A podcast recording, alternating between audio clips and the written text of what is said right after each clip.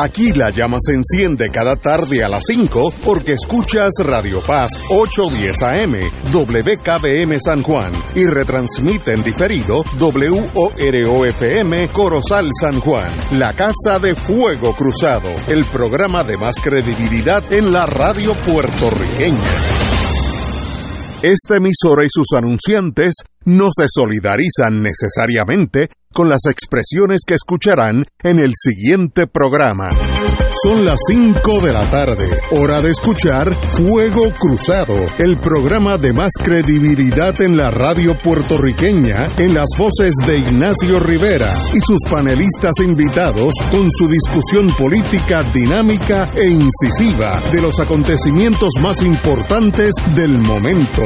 Fuego Cruzado comienza ahora.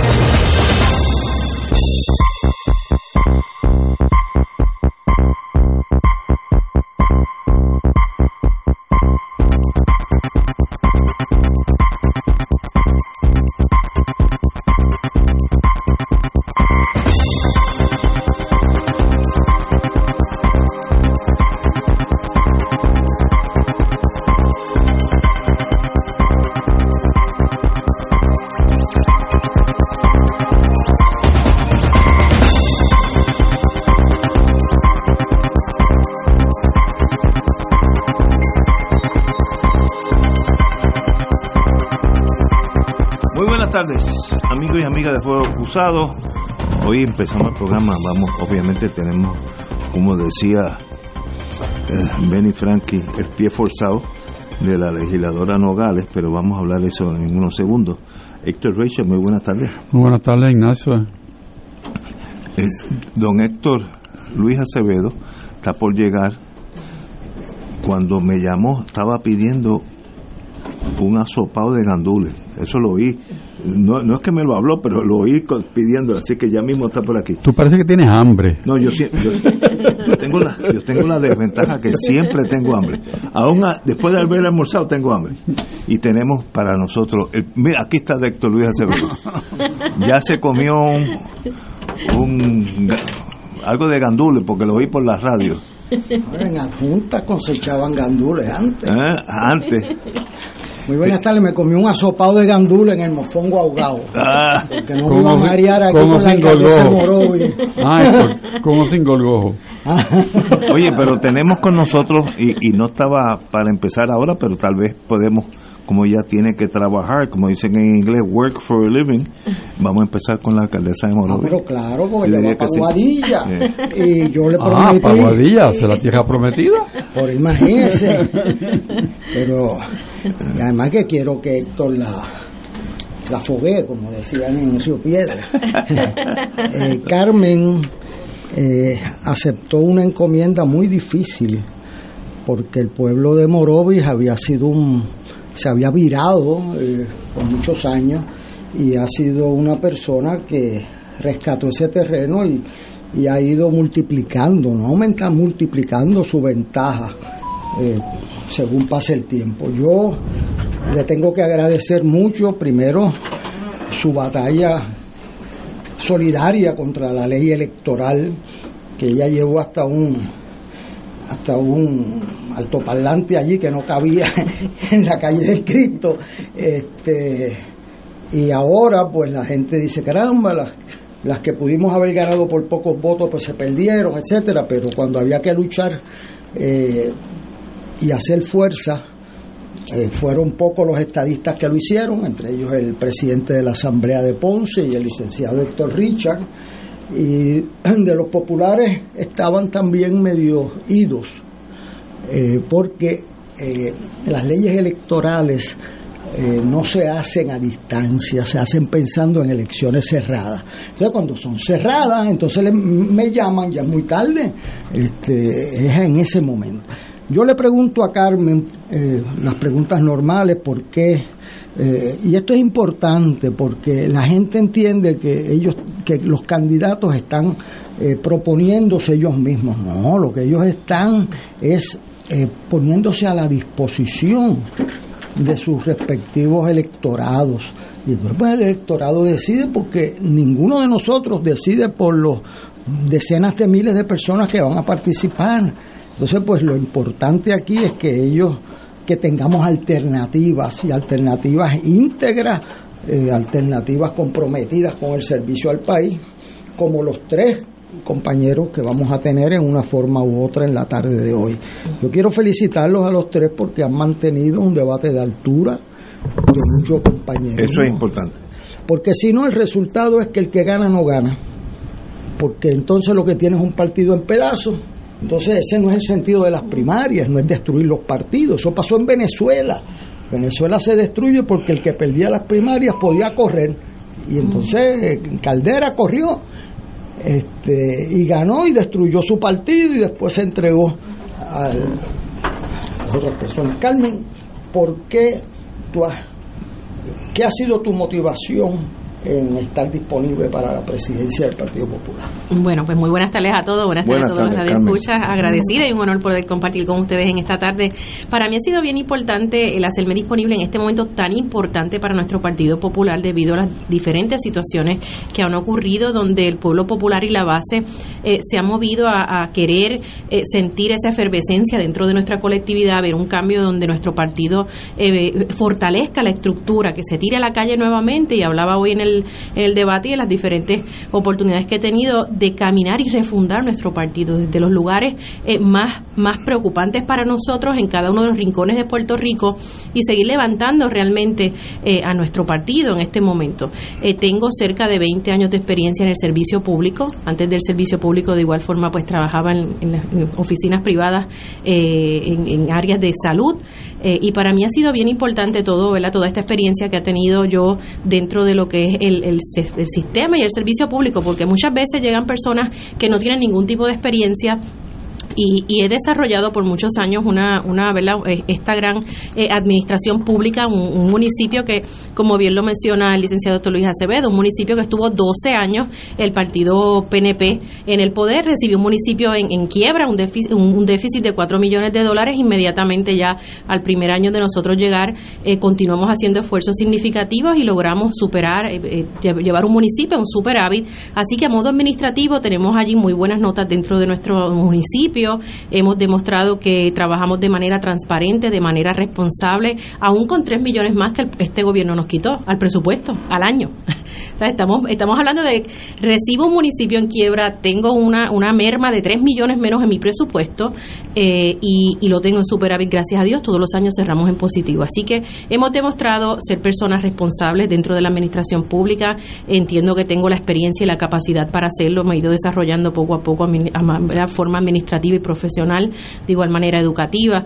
Así que eh, entiendo que quedarme en el pueblo de Morovis y no brindarle la oportunidad al pueblo popular de conocerme, de conocer mi trabajo, de conocer mi obra de la forma responsable que hemos trabajado, pues sería de mi parte, eh, eh, lo puedo llamar hasta irresponsabilidad. Yo creo que este era el momento de hacerlo. A veces, pues, hay personas que lo hacen porque les conviene o no les conviene, lo piensan y ven que es más importante para su vida personal, pero entiendo que este momento era para mí uno bien importante, además de representar presentar a la mujer como ex vicepresidenta del Partido Popular eh, en esa silla de la mujer. Creo que eh, ha llegado un momento de que el rol de la mujer debe tomar también su fuerza y, presentarse y presentarse de cara a, que el país la conozca, no solamente el pueblo popular. Yo creo que allá afuera son muchos más eh, las personas que están observando a los líderes de este país y eso para mí es muy importante, que el pueblo puertorriqueño, el pueblo popular conozca que habemos líderes responsables y funcionarios públicos responsables, que tenemos la capacidad y que, y que pueden confiar en nosotros que todavía Puerto Rico tiene esperanza a los líderes políticos de nuestro país. Héctor Richard. Sí. Yo le he escuchado a usted en varias entrevistas, pero casi todas ellas van dirigidas a usted como candidata a la gobernación, eh, que no es el rol que usted está haciéndose disponible en este momento. Y cuando usted decidió perseguir la presidencia del Partido Popular, que muy bien puede ser un paso hacia el otro sueño, pero este en particular, cuando uno quiere presidir una institución, tiene un plan para esa institución. Y probablemente ha hecho una evaluación muy concienzuda de esa organización que uno va a presidir para poder quizás eh, enderezar si está torcida o mejorar si tiene áreas que se pueden fortalecer. ¿Cuál es su análisis del Partido Popular de hoy que usted quiere presidir? Pues mire, quiero comenzar con, ¿verdad? Dejar saber bien, bien importante ese dato de, cuando traemos el tema de la gobernación. En un momento dado fui fuerte en un mensaje que di, ¿verdad? Cuando eh, hablé de, la, de esa candidatura y lo hice porque se estaba dentro del mismo Partido Popular creando este precedente de que el, el candidato que corriera la presidencia del Partido Popular no podía correr la candidatura a la gobernación. Así que entendía que estábamos nosotros eh, atentando con la democracia. ¿Por qué no? Eh, ¿Qué impide? ¿De cuándo, de cuándo acá esto se ha visto en el Partido Popular? Eso nunca ocurrió. Así que hice ese, ese acercamiento, lo, dejé saber, estable, claro que no, no, yo no tenía que por qué esconder eh, lo que en el camino nosotros veíamos que podía ser una opción a futuro. Ahora bien, ¿qué ocurre dentro del Partido Popular? En este momento nosotros debemos atender la situación del Código Electoral, debemos trabajar de manera inmediata un ejército electoral, debemos realmente sentarnos con esos funcionarios que hoy tenemos dentro de nuestra colectividad para poder ganar las próximas elecciones, escuchar sus recomendaciones, que eso es una queja muy importante y muy significativa significativa que hemos visto nosotros en el caminar eh, de, de, visitas pueblo por pueblo. Esa es la, la, la le diría yo la razón número uno eh, que nosotros tenemos cuando, cuando, o la queja número uno cuando vamos a, la, a, los distintos pueblos, que le hagan caso a los funcionarios de colegio. ¿Qué pasó? ¿En qué fallamos? ¿Cómo, ¿Cómo yo puedo presentar un plan ahora para poder ganar la elección en el 2024 si no escucho a las personas que vivieron ese momento y que están levantando eh, un sinnúmero de irregularidades que tenemos nosotros que como partido atender? Así que creo que es una gran responsabilidad del próximo líder del Partido Popular atender este tema de los funcionarios de colegio y mantener un reclutamiento continuo. Nosotros tenemos que estar pueblo a pueblo constantemente reclutando y educando a ese personal dentro de, nuestra, ¿verdad? De lo que es nuestra línea de, partido. Eh, y en esa línea, yo creo que en la crisis mayor que tenemos nosotros en este momento que atender y que en muchas ocasiones no muchos se atreven a hacerlo, es el problema de la corrupción el problema del inversionismo político los partidos políticos y que nos ha trastocado lamentablemente y que entiendo yo eh, como líder de este partido que tenemos que ser más rigurosos, que debemos ser más fuertes en el momento de atender asuntos como los que estamos viviendo nosotros dentro de nuestra colectividad, que en muchos casos se está hablando de la presunción de inocencia y la entiendo y la respeto y eso es un derecho, claro que eso está ahí, así que eso es fundamental, hay que respetarlo. Ahora bien, nosotros como partido, ¿qué vamos a hacer con, esto, con estas situaciones que siguen la la imagen de nuestra institución fuera y que no se ve nada, no se ve ningún tipo de movimiento en la espera de vamos a ver qué pasa y qué resuelve el Tribunal de Puerto Rico. Y yo creo que ahí nosotros tenemos que actuar y accionar como Partido Popular. ¿Cómo usted ve al Partido Popular como partido de oposición hoy en día en Puerto Rico? Wow, el Partido Popular tiene que lograr un trabajo bien, bien importante y se llama confianza, la confianza del pueblo. El, pueblo puertorriqueño ha perdido la confianza en todos los partidos políticos, pero nosotros como partido de oposición tenemos que ser más fuertes a la hora de la fiscalización. Yo creo que el Partido Popular ha dejado la fiscalización a un lado y eso es para cualquier partido político un gran problema. Tenemos que fiscalizar de frente, sin miedo ninguno, eh, claro está, de manera responsable, no es hablar por hablar, de manera responsable, pero creo que eso es algo muy importante que tenemos que tener bien presente en el Partido Popular y en eso hemos sido muy tímidos. Es una realidad. Digo, hemos el partido, pero siempre han escuchado de esta, de esta alcaldesa de frente y sin miedo decir las cosas como son. Yo no tengo ningún temor a hacerlo. Y de ser usted electa presidenta, ¿cómo va a lograr que el Partido Popular se transforme en un partido realmente de oposición? Tenemos que darle dirección. Yo creo que el Partido Popular lo primero que, que, tiene que mirar es la comunicación. Muy pocas veces se ha reunido. Yo creo que tenemos un batallón. Somos la mayoría de alcaldes en Puerto Rico. Yo, con la mayoría de alcaldes en Puerto Rico, lo primero que hago es llamarlos a todos y de igual manera la legislatura. Somos mayoría en el gobierno prácticamente eh, y, y tenemos la fuerza para hacerlo. Aquí lo más importante es tener un plan de trabajo estructurado, un plan de trabajo organizado, darle dirección a esto, darle seguimiento a esto, pero si no logramos esa comunicación, que ese líder llegue al Partido Popular, a la sede, a nuestra casa, llamarles a cada uno de ellos y comenzar con nuestros compañeros alcaldes, con nuestros compañeros legisladores, llamar a los líderes de nuestro Partido Popular en todo Puerto Rico. No tenemos partido, tenemos que sentarnos y hablar y discutir y llegar al acuerdo que tengamos que llegar con un plan muy importante establecido, pero primero tenemos que escucharnos. Yo creo que hace mucho tiempo yo no veo el Partido Popular haciendo una reunión de esta forma, donde usted vea los 41 alcaldes del Partido Popular junto con todos los legisladores. Eso hacen años que yo no veo eso dentro de nuestra institución y esa es la base, la comunicación, el sentir de ellos y el sentir nuestro como líderes para poder llegar y establecer el plan. Tenemos todo en nuestras manos, tenemos todos los recursos para lograrlo, pero si no nos sentamos y no hay alguien que llegue a poner dirección, no vamos a lograr nada. O sea que usted resume el problema en falta de dirección. Definitivamente, y comunicación. Voy a decirlo, dirección y comunicación. Si no hay comunicación, no hacemos nada. Está todo el mundo por su lado y así no se logra nada. somos la mayoría, vuelvo y le digo, la mayoría de alcaldes en Puerto Rico, la mayoría de legisladores en Puerto Rico. ¿Cómo, cómo es posible que, esté pasando esto si no, si no o, haya dirección, si no nos sentamos en, una misma mesa todos con un plan de trabajo y, nos distribuimos? Ahora mismo con 41 alcaldes y todo lo que está ocurriendo y, y la legislatura en mayoría porque no hay fiscalización no con tanto tema tan importante. eso es algo muy muy importante para nosotros como partido. El, el flanco débil del Partido Popular es su estatus. Cuando mencionan el estatus a los populares, se meten debajo de la mesa. Es algo que no pueden manejar eso.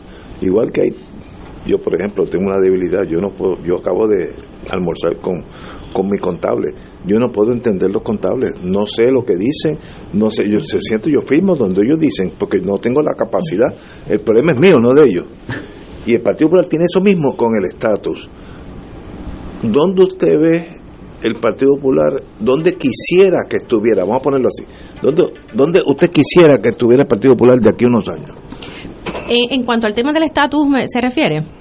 Hablando del tema del estatus, yo creo que para, para comenzar, nosotros siempre, y en mi caso, mi carácter personal, siempre he defendido el Estado Libre Asociado de Puerto Rico. Lo voy a hacer siempre. Eh, dentro del Partido Popular tenemos muchísimos grupos que, que piensan de manera distinta. Eh, a lo mejor son unas minorías, no piensan como nosotros directamente con el tema del Estado Libre Asociado, están ahí, de igual forma hay que escucharles, hay que atender su, ¿verdad? La, visión de cada uno de ellos, pero nosotros como partido, ¿verdad? Lo, lo, veo yo como, como eh, presidenta próximamente dentro del Partido Popular, tenemos tenemos que evaluar lo que tenemos nosotros ahora mismo como estatus, tenemos que mirar el tema del desarrollo del Estado Libre Asociado, que lo veo como un instrumento importante, un instrumento que ha llegado a cambiar a nuestro país y lo hemos logrado. Lamentablemente en este país hemos tenido líderes que no han sabido administrar el Estado Libre Asociado de Puerto Rico y es porque no creen en él. Y lo sabemos todos, nadie va a defender algo que no cree en él. Así que lo he visto de esa manera. Yo creo que nosotros, y para atender este tema del estatus, lo, lo eh, para contestar su pregunta, creo que nos tenemos que sentar todos los populares a atender este asunto del estatus y ya definirnos, claro que sí, eh, la que tenemos para, para provocar eh, mejor estabilidad en ese sentido, mayor, ¿verdad? mayor fuerza para nuestro país. Pero creo que ese no es el tema principal ahora mismo que hay que atender en el Congreso. Yo creo que el tema de la economía y lo que estamos viviendo nosotros con una economía en quiebra, en crisis totalmente, un tema de corrupción tan terrible, no hay forma, y lo, lo veo así, yo siento vergüenza cuando hablan eh, y, y traen este tema sin mirar la vergüenza que debemos estar sintiendo ahora mismo en el Congreso de Estados Unidos con tanta corrupción en este país. Yo digo que tenemos que limpiar nuestra casa de la corrupción, organizarnos, mantener una economía fuerte y sustentable, una economía que, presente una movilidad social verdaderamente para todos los puertorriqueños, una, una economía fuerte para entonces movernos y poder pedir algún cambio en el Congreso.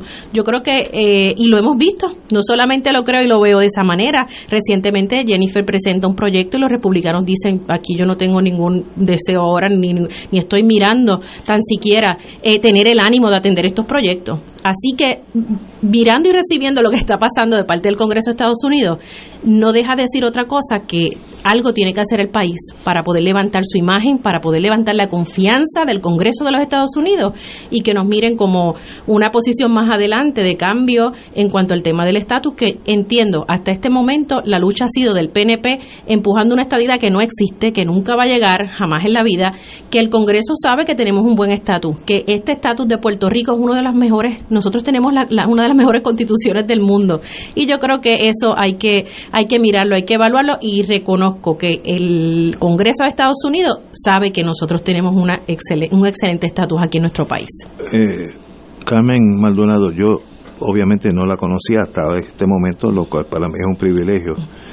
Y yo juzgo los programas nuestros por la reacción de la gente que nos está oyendo, que son los más importantes. no sé si la gente que está en la radio nos ha oído la, la, llamadita que nos están, ahí viene otra. Pero usted tiene algo en sí que jala emociones. Eso es una magia que uno la tiene o no la tiene. Eso ahí no hay que hacer buscar más nada.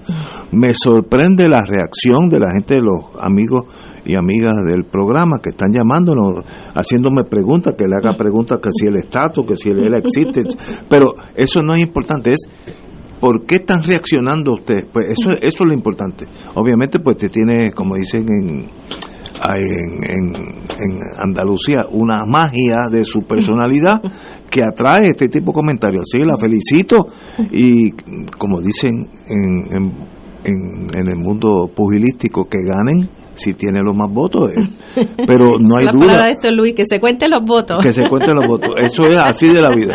Pero, contar esos votos los tienen que llevar a Oye, tengo una pregunta, tengo una pregunta, tengo una pregunta. pero aquí tengo el que la va a contestar. No, tengo una pregunta. Mi esposa, como ustedes saben, a pesar de mi lavado de cerebro de hace 44 años, mi esposa sigue siendo popular, lo cual no crea que es fácil para mí.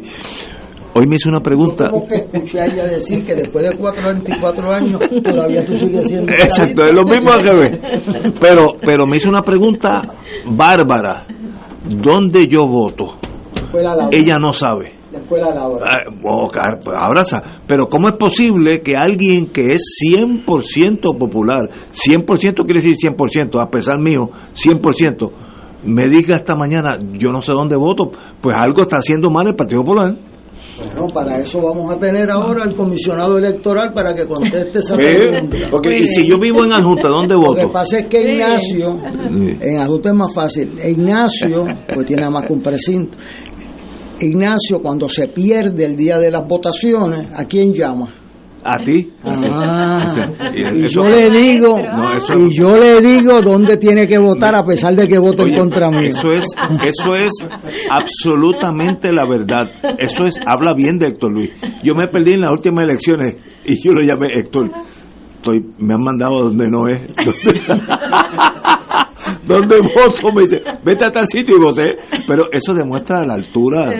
Esos son la gente que son valiosas en el país. La confianza Pero es importante en cada persona. el hecho de que mi esposa esta mañana me haya preguntado dónde voto es que hay un problema. Hay un problema. Hay un problema. Hay un problema y hay un problema de movilización porque las personas en los barrios Morovi, pues Carmen nos dirá lo que va a hacer, pero aquí en San Juan hay dos problemas. Uno, que al moverse los precintos, por ejemplo, la comunidad del precinto Mita, pues vota ahora, le cae el precinto 1 en la labra.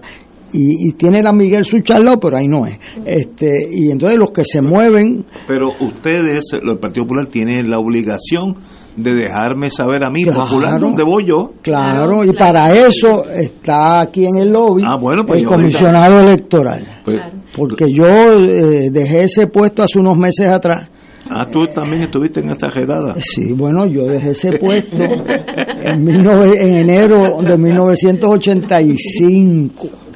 Eso hace 15 y 23, 38 años. Muchacho. Ya Héctor Richard se había graduado de universidad y de ley. Y en esa misma línea, además de, de hablar del tema de los, ¿verdad? Que eso yo sé que nuestro comisionado ahora estará dando la información eh, a, a, las personas que están escuchando, los populares que están escuchando también esta, esta, este programa y que van a estar eh, saliendo a votar el, el, domingo, que es todo el pueblo popular. Muchos de ellos todavía están confundidos si son los delegados solamente. Y eh, se les todos los populares. Todos, los populares pueden ir a votar en todo Puerto Rico. Y todavía tienen una duda de que si son delegados los únicos que pueden salir a votar. No, es todo el pueblo popular, así que eso es algo bien importante que estamos nosotros dejando saber. Pues qué bueno que la conocí. Usted tiene la capacidad de ser presidenta de, del partido o gobernador de Puerto Rico. Usted tiene todas las cualificadas.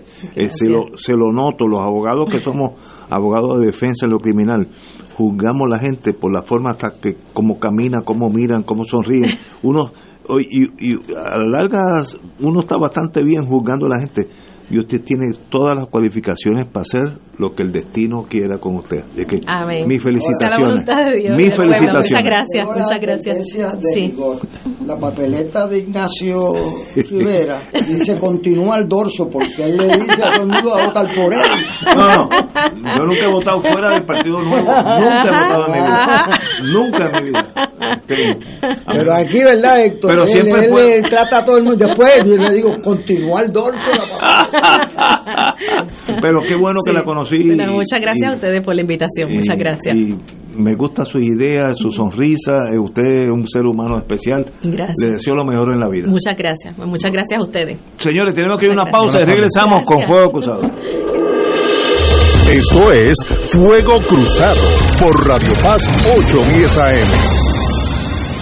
Radio Paz 810 te invita al viaje Ruta Espectacular a Centro Europa, conociendo su historia y folclore. Visitaremos los países Polonia, República Checa, Austria, Hungría, Croacia e Italia. Un viaje cultural a las capitales y ciudades más importantes para conocer sus museos, catedrales, castillos y santuarios, entre ellos Varsovia, Cracovia, Praga, Viena, Budapest y Roma. El viaje incluye pasaje por Iberia, hoteles cuatro estrellas, todos desayunos, algunos almuerzos y cenas, servicio privado de autobús, impuestos y cargos hoteleros. Información Culture Travel 787-569-2901 y 787-454-2025. Espacios limitados. Nos reservamos el derecho de admisión. Ciertas restricciones aplican. Culture Travel licencia 152AV90. Fuego Cruzado está contigo en todo Puerto Rico.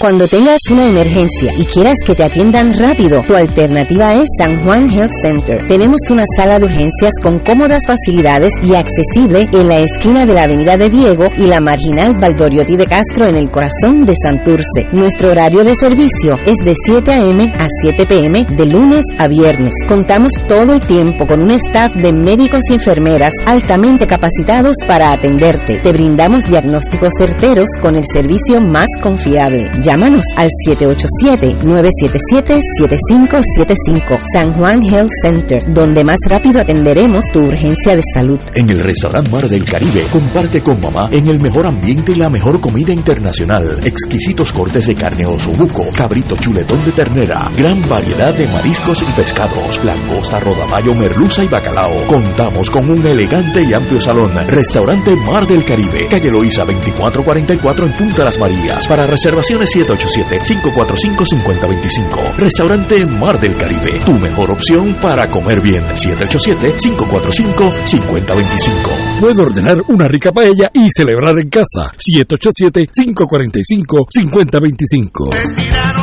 Los Toritos tienen el mejor récord de toda la pelota AA y esta semana juegan tres veces. Este miércoles en Caguas y el viernes y sábado en Aibonito. Los criollos, los polluelos y los próceres son los rivales en turno. No los dejes solos. Ven a los estadios y apoya a los número uno, los Toritos campeones nacionales. Transmisión desde las 7 y 30 por la emisora de los campeones, Radio Paz 810 AM. Y los Toritos, ¡ahí!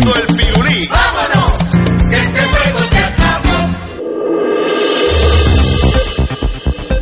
Y ahora continúa Fuego Cruzado. Regresamos amigos y amigos Fuego Cruzado. Hoy estamos entrando en detalles al Partido Popular. De vez en cuando hay que hacer eso. Ramón Torres, comisionado electoral del Partido Popular. Muy buenas tardes. Buenas tardes a usted, a licenciado Richard, al licenciado doctor eh, Luis Acevedo. Privilegio para mí que me inviten, número uno. Y número dos, es compartir mesa con ustedes en esta transmisión en la tarde de hoy. El privilegio es nuestro. Hoy yo tuve, yo levanto, me levanto seis, seis y media para leer los periódicos, para venir para acá a las cuatro, etcétera y mi esposa me, me, hizo una pregunta que yo no pude contestar. Mi esposa siempre ha votado por el Partido Popular, a pesar de su esposo, que ha insistido que, sea, lo contrario, pero se ha mantenido recta. Me dijo, Ignacio, ¿dónde yo voy a votar? Y yo no, yo no, yo no sé, es más, no sé esa respuesta ahora. Ella vive en el precinto 1, en Puerta de Tierra, al lado del Partido Popular. ¿Dónde las personas que viven ahí deben ir a votar? Este domingo. Escuela Rafael María Labra, esa está en, la, en el área de Santurce. Labra, la Labra. La Labra, en la ah, Escuela Labra. Eso es fácil de llegar. Es fácil de llegar. Fíjate, son 114 precintos según la redistribución electoral reciente. Se va a abrir un centro de votación por cada precinto y en cada centro de votación habrá tantos colegios como la concentración poblacional así lo requiera. Por ejemplo, ese que estamos hablando, en el precinto 1, habrán cinco colegios de votación allí disponibles. Muy bien, pues eh, llegar de, donde nosotros vivimos a la Labra casi se puede caminar, así que eso es un llame.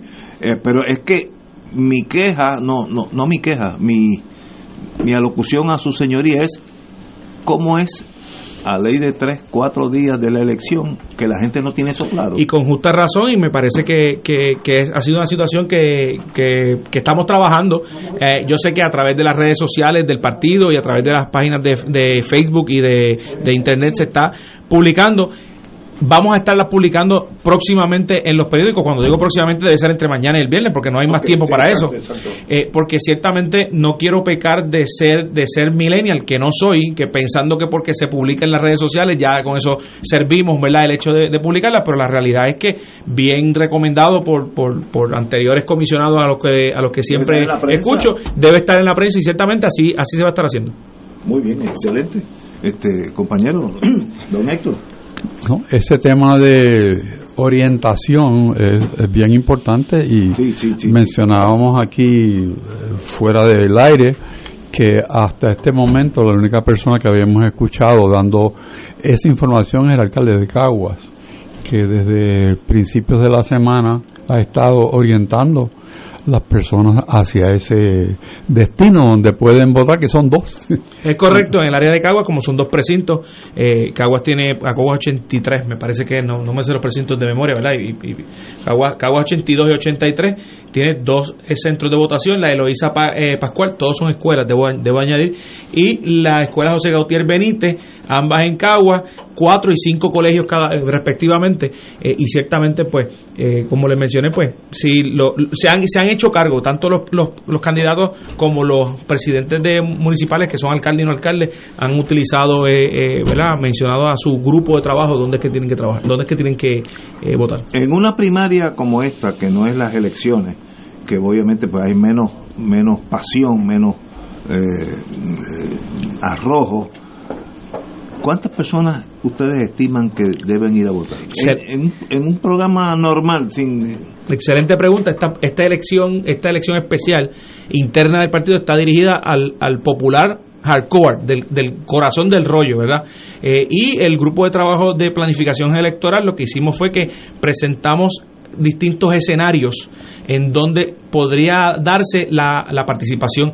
Así las cosas, trabajamos con escenarios de 35, 45, 50, 65 y 75% basado en la última primaria de ley, que el 2020 de los electores de los electores, de los electores populares que fueron a votar en la elección en la primaria. 30%, yo diría que bueno, nos preparamos para un 50%. pero y y yo diría que un 30% del Partido Nuevo, el partido que sea, es razonable. Yo, yo, yo estoy de acuerdo con usted, sin embargo, como, como, como no sé, como siempre hubo la queja o la, la, situación, ¿verdad?, de, los, de los centros de votación, yo lo que hice fue que decidí centrarme en el 50%, que es mucho por encima del 30%, mm. eh, eh, y encima de eso, el 50% son ciento, casi 102 mil eh, votantes. Eh, y por encima de eso, imprimimos papeletas por la llegando a 160 mil. ¿Por qué? Porque yo prefiero tener de más y cerca ¿verdad? No, yo no, me puedo dar el lujo que en Ponce me llamen a las 11 de la mañana que se, se, agotaron las papeletas, entonces llegar de San Juan a Ponce me toma hora y media. Es verdad. Así que tengo tengo suficientes papeletas, aunque las recicle o las deseche posteriormente, eh, pero la realidad es que nos preparamos para eso. Ahora bien, contestando su pregunta, participación, eso va a depender de la movilización de cada uno de los de los candidatos, ¿verdad? Así que eh, ah, eh, yo, yo estoy preparado en ese número eh, bueno, no, no, quiero personalizarlo, la Comisión Estatal de Elecciones y la Oficina de Comisión está preparada para ese número, ya va a depender de la movilización de los candidatos. Y hablando de los candidatos, tenemos a un segundo candidato en línea. y ah, qué interesante, vamos a ponerlo. Para que usted vea que. usted, moviliza, usted moviliza. Bueno, yo trabajo para que no me cuenten. que por aquí está. ¿Quién está en la línea? Eh, Luis Javier Hernández está llegando a Villalba. Uy, Dios mío Luis Javier ha estado aquí en, el programa, así que bienvenido, Luis Javier. No, aquí no está Luis Javier, aquí está Jesús Manuel Ortiz. Ah, espérate, es que yo tenía esto apagado. Recuérdate, la tecnología de nosotros. Eh. Ay, bendito, ese Communication Officer colgar, se le desaparecen los barcos así. ¿Estás en la línea? Estoy aquí, yo, Jesús Manuel está aquí. Jesús Manuel, hermano. Sí. Ok, pues Jesús Manuel, háblame, sé que eres candidato para el domingo, ¿por dónde es que estás? Bueno, yo soy, ah, yo comencé hace dos años a visitar, saludo Ignacio a ti primero, a, a Héctor, al comisionado, a la gente que nos está escuchando. Eh, yo comencé hace dos años a visitar el país, eh, a visitar los populares y conversar con ellos sobre el Partido Popular, sobre cómo veíamos la institución.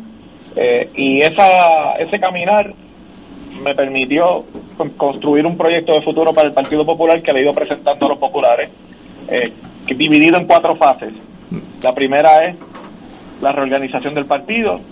En esa fase incluimos propuestas específicas para la reorganización de la zona metropolitana, que es muy importante para nosotros poder eh, reorganizar y mejorar nuestro desempeño en San Juan, Bayamón y Guaynabo.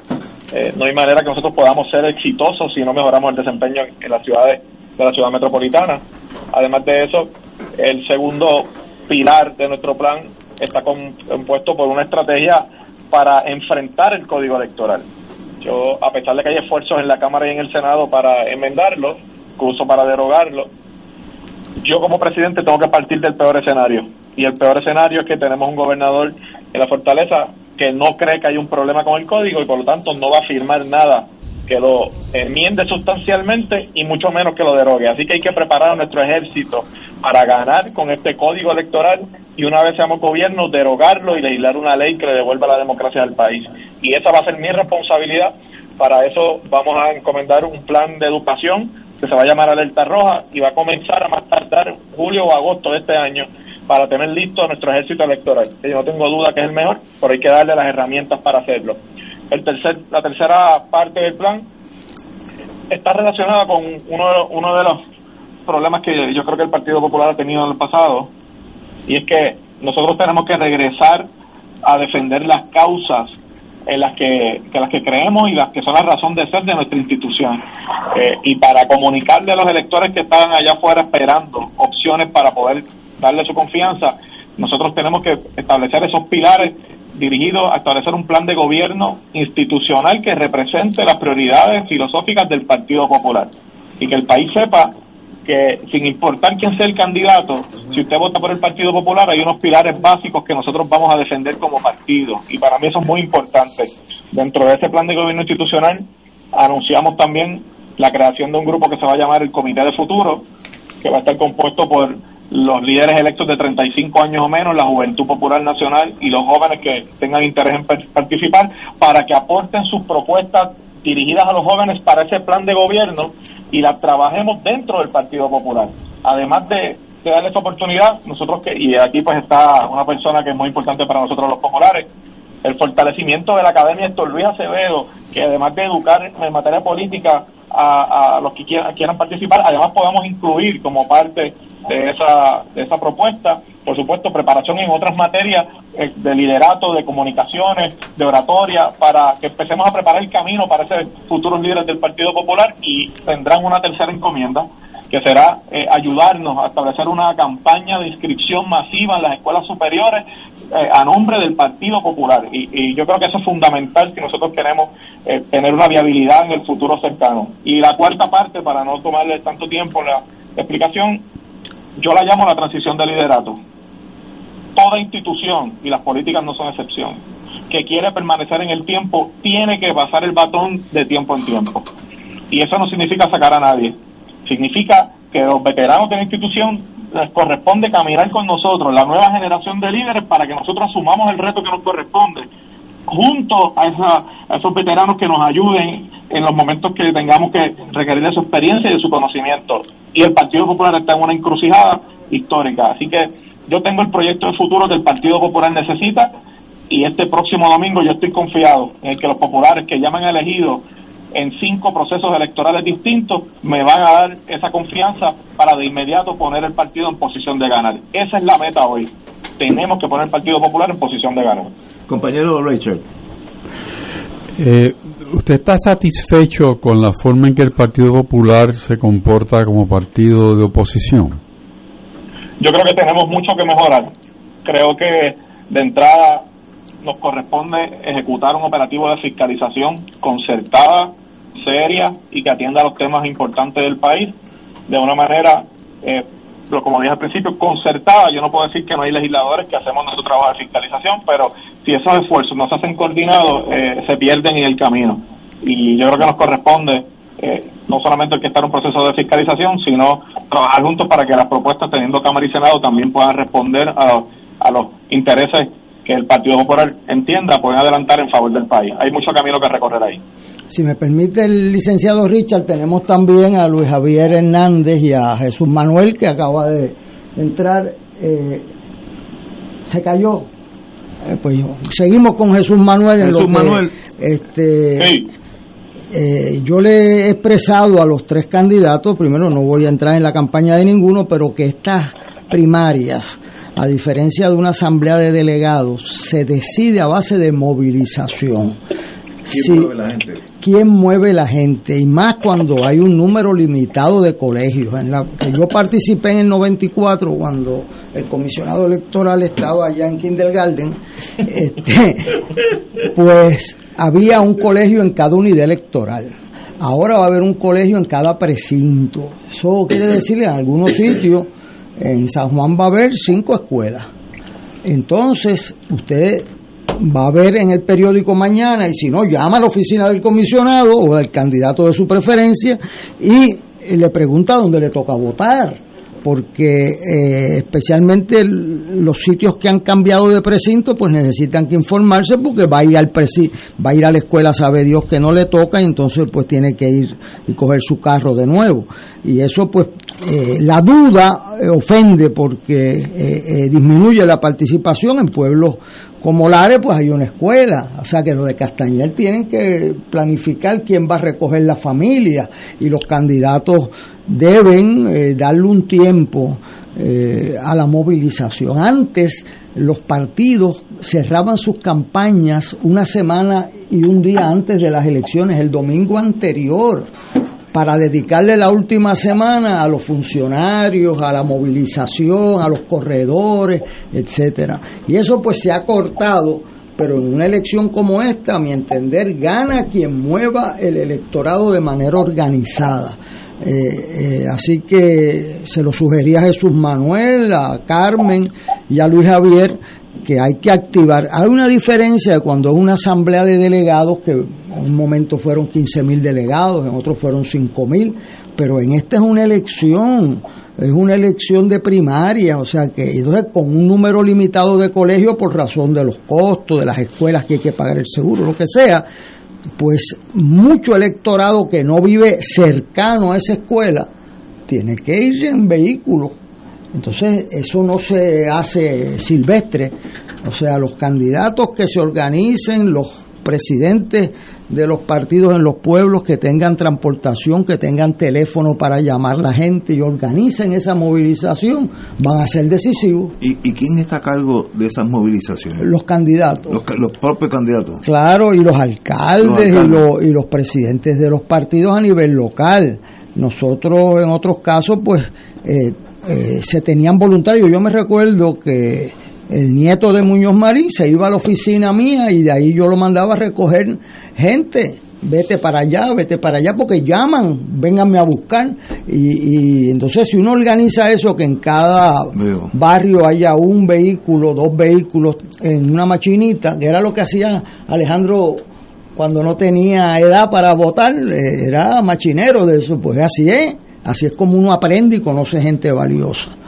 Vamos a hacerle otra pregunta a Jesús Manuel. Hoy Jesús Manuel, eh, eh, eh, Héctor te hizo una pregunta clave, a mi entender, en términos de la fiscalización, que hay una un sentido bastante agudo en el partido de que su ADN es de gobierno y no fiscaliza intensamente.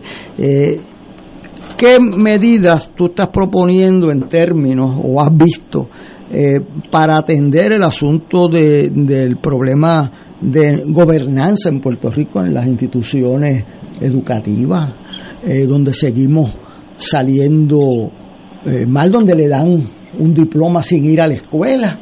Este, y los números no son buenos a pesar de que es la primera prioridad del presupuesto. Eh, y yo pues quisiera escuchar de, tu experiencia como servidor público y como, eh, como persona que has dado el paso de ponerte a la disposición de la dirección del, del Partido Popular, ¿qué has pensado sobre eso?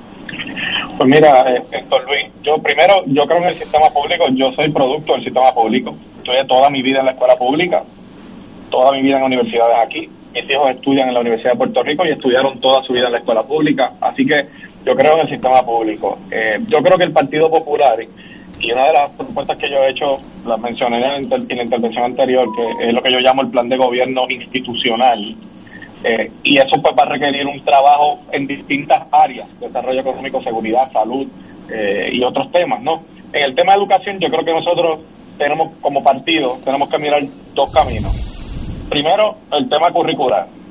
Yo creo que todos tenemos que estar de acuerdo en que el Departamento de Educación hoy no educa a los jóvenes para los trabajos del futuro. Esa es la verdad. Eh, y nosotros tenemos como partido que impulsar una reforma de currículo que atienda eh, la, la, nueva demanda mundial de preparación académica para ese mercado laboral allá afuera, que cuando nuestros jóvenes salgan tengan destrezas que les permitan eh, ¿verdad? Eh, tener profesiones en matemáticas, en manejo de información, eh, ¿verdad? en análisis de información y tantas otras, educación financiera, que tenemos como país que, adelantar. Así que yo creo que nosotros en ese plan eh, institucional debemos empezar a trabajar la, lo que es el camino de una reforma curricular para atender esa demanda. Por aquí, que no quiero que me caiga así. Gracias. esa demanda mundial. Y segundo, es el tema administrativo del departamento sea, aquí no hay un problema de dinero, hay un problema de burocracia, hay un problema de gigantismo, hay un problema de manejo en el dinero y nosotros tenemos que buscar modelos administrativos para el departamento que permitan que el recurso llegue a la escuela y que le dé la autonomía en la escuela con una fiscalización efectiva, con una participación, mayor de los municipios, por supuesto con recursos, eh, pero que permita que ese ente administrativo no se convierta en un obstáculo para que podamos proveer una educación efectiva a nuestros jóvenes. Y el tercer tema es la Universidad de Puerto Rico. O sea, nosotros tenemos que regresar al Partido Popular a ser el defensor de la Universidad de Puerto Rico. Ese es el proyecto social más importante y de desarrollo económico que nosotros tenemos.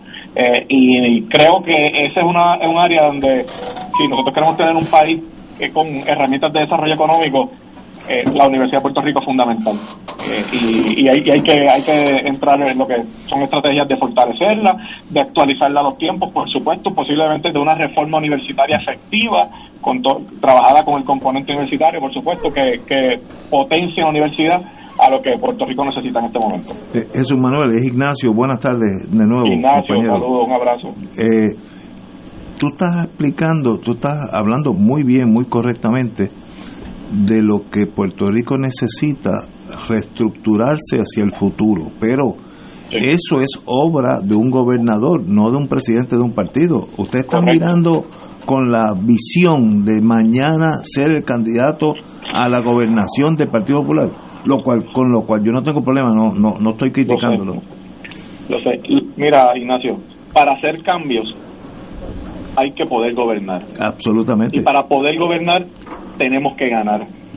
Y para poder ganar, tenemos que tener un partido listo para ganar, organizado, con, eh, en el caso que, nos incumbe, preparado en materia electoral para ganar, que para mí es prioridad número uno, número dos y número tres. Un partido que pueda comunicarle al país cuál va a ser su proyecto al momento de ganar la elección eh, y esos tres pasos, para mí, es lo que nos corresponde a nosotros atender en este momento. La candidatura a la gobernación, eh, a mí me han preguntado esto, me lo preguntan todos los días, está sobre la mesa, por supuesto, y siendo el presidente del Partido Popular, estaría en una posición eh, preferencial posiblemente para ocuparla. Pero sabes algo, los tiempos en que el presidente del Partido Popular se merezca una candidatura exclusivamente por ser el presidente, yo creo que tienen que terminar. Aquí hay que darle el respeto que merece la posición y yo me tengo que ganar con trabajo que los populares, una vez yo entienda, ¿verdad?, con mi familia, que yo puedo servir desde esa posición, puedan evaluar el trabajo que yo he hecho en el poco tiempo que nos queda de aquí a las candidaturas.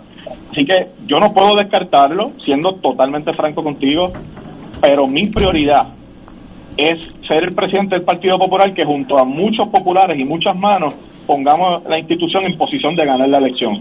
Una vez eso sea así, pues entonces hablamos de las candidaturas y yo eh, me propondré servir de donde yo entienda que sí, que pueda servir mejor, eh, incluyendo la gobernación, por supuesto, pero la mira en este momento, y yo he enfocado mi campaña en eso, es que tenemos que poner el partido en posición de ganar. Compañero, y siendo bien franco, hay mucho camino que recorrer para eso. Compañero, compañero Richard. El punto que trae Ignacio es, es interesante y correcto que debemos enfocarnos en los candidatos para la presidencia del partido y no para la gobernación. Y en esa línea, yo sé que el tiempo es corto, quisiera saber, de, de ser usted la persona seleccionada por el pueblo popular el domingo, ¿cuál sería su primer objetivo el lunes? Esa es una gran pregunta. Mi primer objetivo el lunes va a ser asegurarme que mis compañeros de, papeleta que aspiraron conmigo estemos en sintonía para trabajar juntos por la institución. Eso, es fundamental aquí. Las primeras dos llamadas que yo tengo que hacer a tanto el compañero alcalde de Villalba como a la alcaldesa de Morovi son fundamentales para que podamos trabajar juntos. Segundo, creo que el, el tema electoral tiene que ser materia del, si no del primer día, del segundo, porque yo honestamente estoy muy preocupado con que podamos dar los pasos correctos para prepararnos para ese camino. Y por supuesto de ahí en adelante ejecutar una agenda que vaya que sea consona con el con el proyecto de futuro que yo le estoy presentando a los populares. Esa agenda que le estoy presentando la tengo que ejecutar. Ese es mi compromiso con, con la militancia popular. Y lo voy a y lo voy a cumplir como he cumplido cada vez que me han elegido para una posición Jesús Manuel, como siempre un privilegio estar contigo, hermano, y sabes que tienes las puertas abiertas aquí en Fuego Cruzado el privilegio es mío. Quiero agradecerle a los tres por la oportunidad, por el espacio y, hacer un llamado a los populares que están escuchando que el domingo tenemos una cita con nuestro partido eh, histórica y que salgamos a votar en masa. Vayamos a cada cual escoja su candidato. Por supuesto, yo les pido que me dé la confianza que soy el número dos en la papeleta, pero salgan a votar y vamos a poner nuestro partido en posición de ganar. Y gracias a todos esos funcionarios electorales que están haciendo el trabajo ese ejército que tanto necesitamos y que es tan importante para nosotros. Un abrazo. Te deseamos la mejor de la suerte, hermano. Sabes que tiene aquí amigos en Fuego Cruzado. Vamos a una pausa y regresamos con Luis Javier Hernández. Fuego Cruzado está contigo en todo Puerto Rico. Ven con nosotros y celebra los 15 años de Solo Boleros con Oro 92.5 FM y esta servidora Judith Felicier al son de boleros, música y nostalgia. Cuba en junio de este año participaremos de las actividades del Festival de Boleros de Oro desde el 13 al 24 de junio. Visitaremos las ciudades Habana, Pinar del Río, Santa Isabel, Cienfuegos, Trinidad, Camagüey, Santiago, Holguín, Santa Clara, Ciego de Ávila, Santi Espíritu y Varadero. El viaje incluye todo lo aéreo internacional hacia y desde Cuba a Puerto Rico, visado, alojamiento en los hoteles, todos los desayunos, almuerzos y cenas, guía durante todo el recorrido, participación en el Festival de Boleros y propinas. No esperes más, regístrate ya. Para reservaciones, llama a la agencia de viajes Pasaje Cultural 787-963-1116 o al 787-421-3225. Avenida Ponce de León, número 452, Suite 6, edificio Asociación de Maestros en Atorrey. Licencia AB61 116. Nos reservamos el derecho de admisión. Segunda reunión, sábado 6 de mayo a las 10 y 30 de la mañana en el segundo piso del edificio anexo de la Asociación de Maestros. Vamos a Cuba a celebrar los 15 años de Solo Boleros. ¡Ahí! Amante del béisbol, el deporte de la pasión. Escucha todos los juegos de los campeones nacionales Toritos de Calle por Radio Paz 810 AM con las voces de Maelo González, Rolando Rosa, Junior Lebrón y Raymond Rosario. Y los Toritos saboreando el pirulí. A través de nuestra programación, desde temprano, te unimos al Creador con la Misa de la Aurora. Gracias Radio Paz por llevarnos la palabra de nuestro Señor a diario. Solución a tus problemas. Mi auto tiene un ruido. Voz a tus sentimientos. Yo vivo solo y soy mayor. Y ponemos alegría en tu alma. Gracias por ser la mejor compañía. Siempre estoy con Radio Paz. En el mes nacional de la radio, llamamos a tu corazón porque Radio Paz se sostiene con tus donativos. Nuestra emisora católica es un faro de verdad, amor y generosidad. Esperamos tu llamada del 8 al 12 de mayo del 2023. Podrás contribuir a través del ATH móvil de Radio Paz. Contamos con tu generosidad. Tú eres nuestro embajador y responsable para que este mensaje de fe y esperanza siga en el aire. Esta es Radio Paz 810 y le hablamos a tu corazón.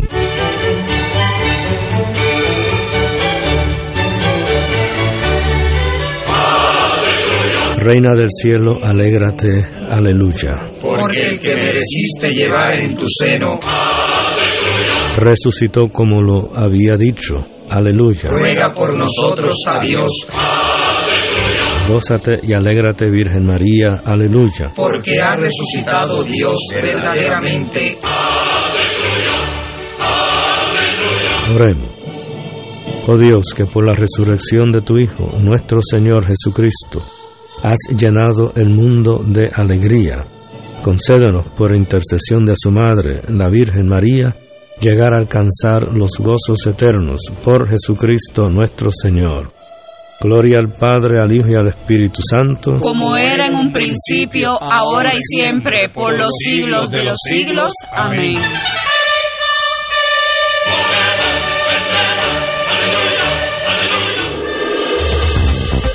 Aquí la llama se enciende cada tarde a las 5 porque escuchas Radio Paz 810 AM, WKBM San Juan y retransmite en diferido WOROFM Corozal San Juan, la Casa de Fuego Cruzado, el programa de más credibilidad en la radio puertorriqueña.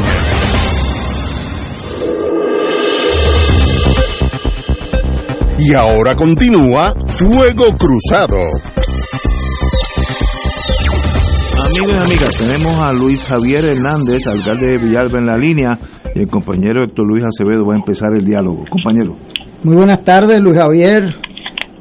Saludos, saludos, profesor. Eh, y a todos. Bueno, Luis Javier me dice profesor, pero en la, en la, católica no cogió la clase electoral conmigo y tampoco el comisionado, para que no se ría mucho aquí. Le cogí miedo, le cogí miedo. No, pero, fíjese cómo es la vida, que el que, el que eh, fue mi mejor estudiante y es mi jefe. Entonces pues, uno tiene que portarse bien con los estudiantes, que la rueda da vuelta y a veces rapidito. Bueno, Luis Javier ha sido un alcalde eh, muy exitoso en términos del Partido Popular. Eh, y yo quisiera que nos hablara eh, cómo él, es un abogado, estudió en la Católica y estudió en Madrid.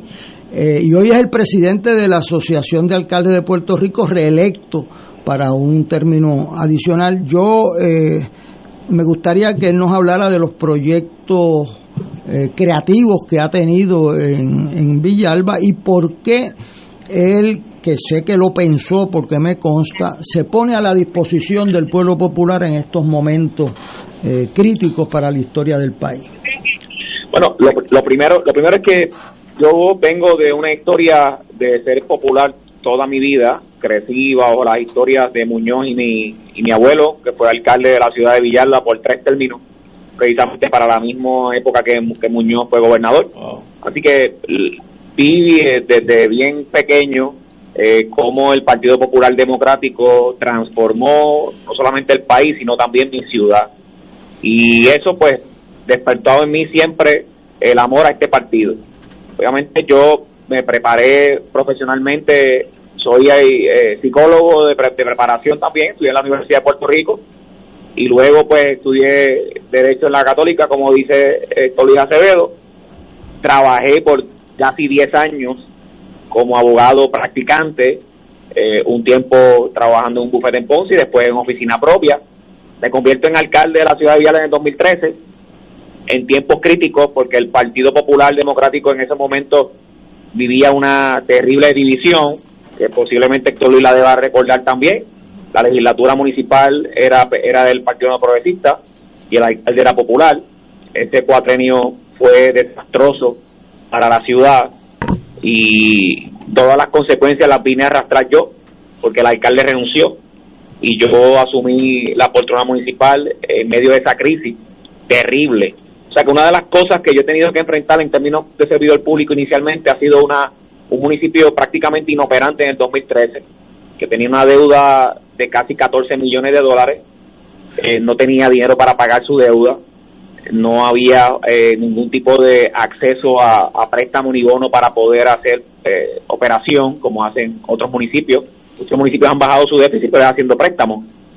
el municipio de Villalba no tenía ni margen prestatario en ese momento ni acceso tampoco al mercado de bonos porque estaba en, quiebra el BGF. Que yo llegué en esa etapa y poco a poco eh, fui levantando mi ciudad en términos económicos, logré estabilizarla, eh, tan es así que el, déficit heredado lo hemos disminuido casi en un 50%, lo que yo lo que yo y, mi, y mis economistas han declarado un logro, porque durante los pasados años sabemos todos que nos han quitado todos los recursos a los municipios pequeños.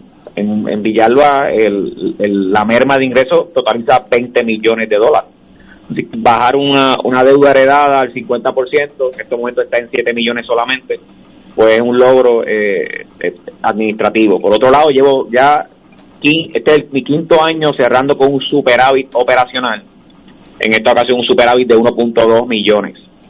Y el, lo más importante de lo que estoy orgulloso es que nunca se ha dejado de dar servicio a mi gente, todo lo contrario, yo he triplicado el servicio a la ama de llave, he creado un sistema de transportación colectiva gratuito que municipios tienen eh, establecimos también el, el consorcio energético a la montaña luego del huracán María que es el proyecto de energía más importante en el país es un proyecto innovador en el cual precisamente la alcaldesa de Morovis es parte yo soy el presidente y la alcaldesa de Morovis me dio la oportunidad de yo dirigirlo y al igual que los alcaldes de Orocovi, Barranquita, Ciales y Morovi. Y este proyecto es un proyecto que va a transformar por completo la economía de la, de la montaña, de cinco pueblos y va a dar resiliencia energética, en fin. Eh, mi aportación más importante, de la cual todos los villalbeños vivimos, vivimos orgullosos, es que en el momento más importante del país, cuando eh, la pandemia azotaba, los números estaban disparados, no había forma de controlar eh, los brotes, desde Villalba, este servidor le dio la oportunidad a una joven. Por eso es que yo digo que el Partido Popular y el país debe darle oportunidad a los jóvenes.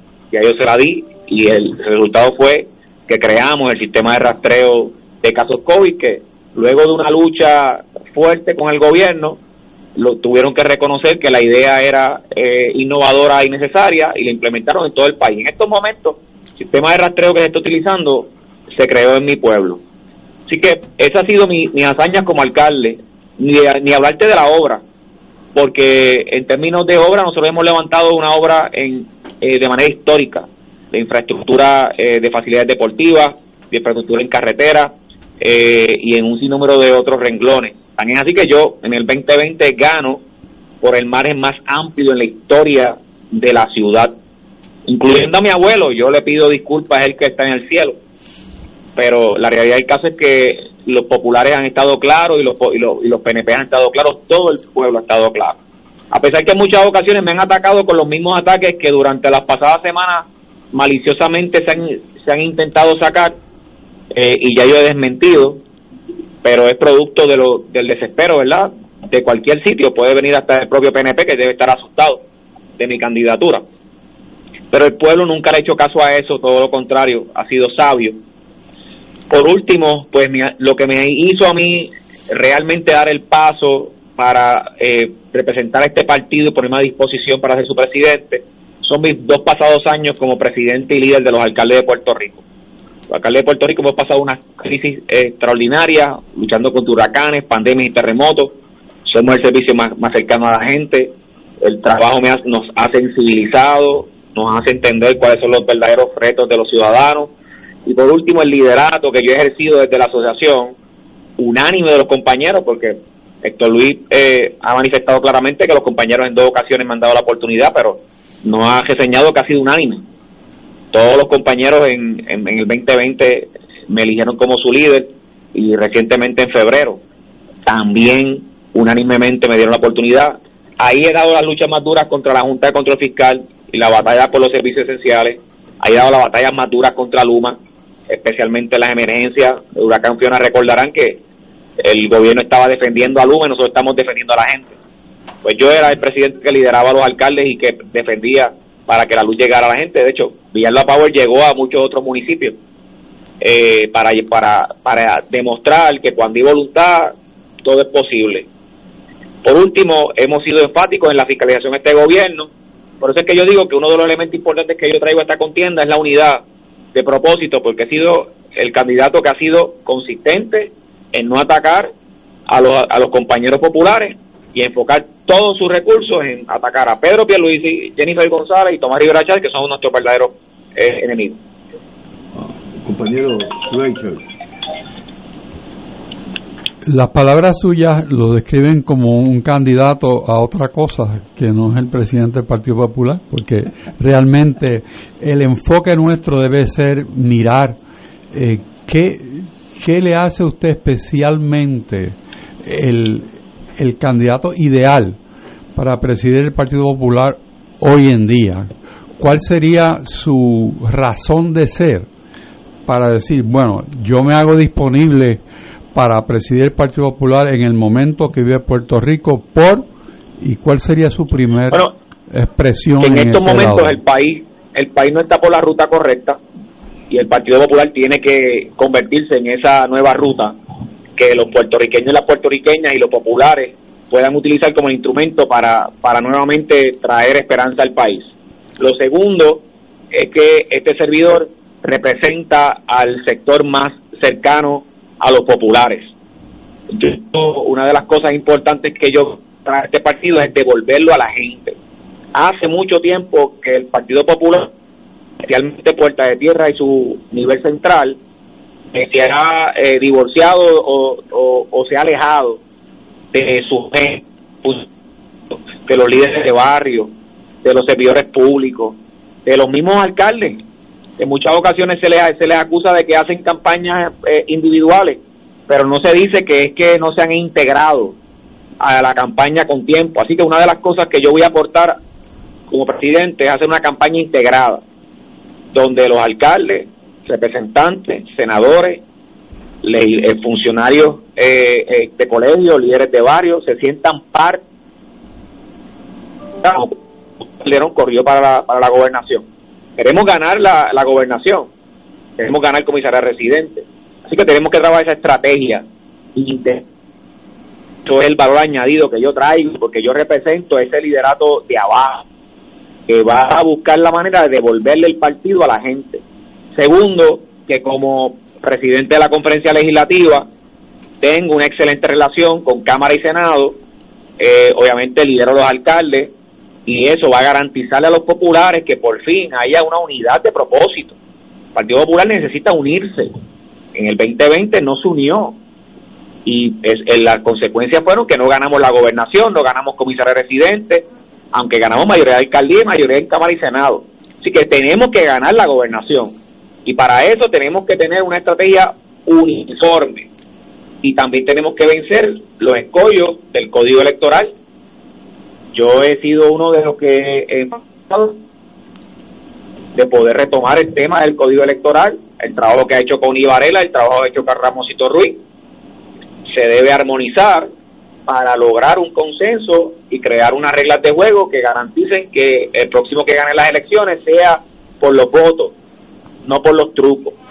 El tema de la corrupción es un tema que hay que trabajar, pues yo propongo armonizar Cámara y Senado junto con los alcaldes para que aportemos un nuevo código eh, de anticorrupción que pueda darle garra a la gente. Y por último, nuestra cercanía a la gente nos ayuda a identificar las verdaderas causas que el, que el Partido Popular tiene que luchar. Por ejemplo, la educación, salud, seguridad, son los temas que tenemos que comenzar a trabajar. Y, por, y también en el tema ideológico, yo he dicho que yo soy Estado librista, creo en el instrumento de Estado Libre Asociado, creo que es una gran herramienta que en las manos correctas puede, puede traerle eh, de alguna manera desarrollo económico al país.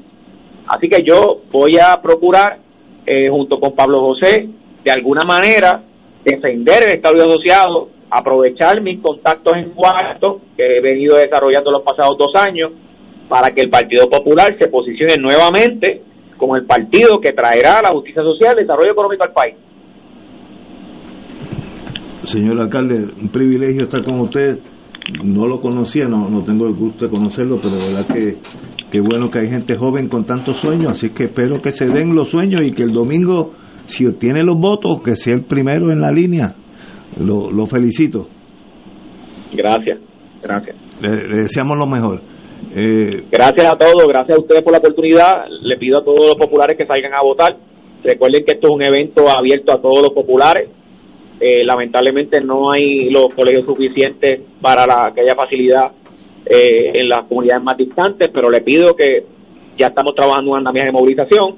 Aquellos que todavía no sepan qué colegio les toca, pueden acceder a la nueva rutapr.com. Allí van a ver el colegio de votación. Soy el número 3 en la papeleta, Luis Javier Hernández. Dame la oportunidad de devolverle este partido a su gente. Privilegio, le deseo la mejor de la suerte, señor alcalde. Gracias. Bueno, señores, vamos a una pausa y regresamos con Fuego Cruzado. Esto es Fuego Cruzado por Radio Paz 810 AM.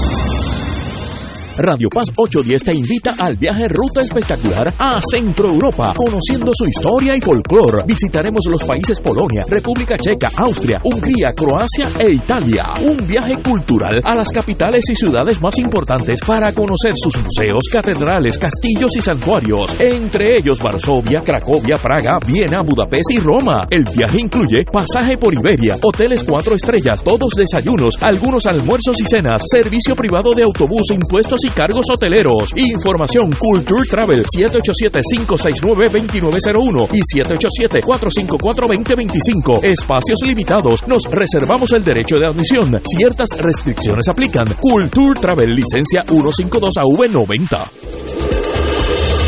Fuego Cruzado está contigo en todo Puerto Rico.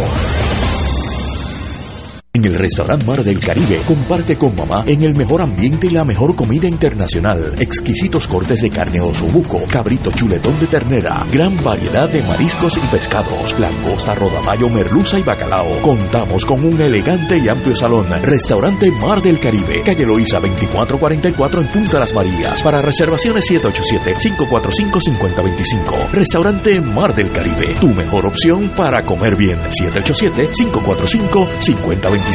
Puede ordenar una rica paella y celebrar en casa. 787-545-5025.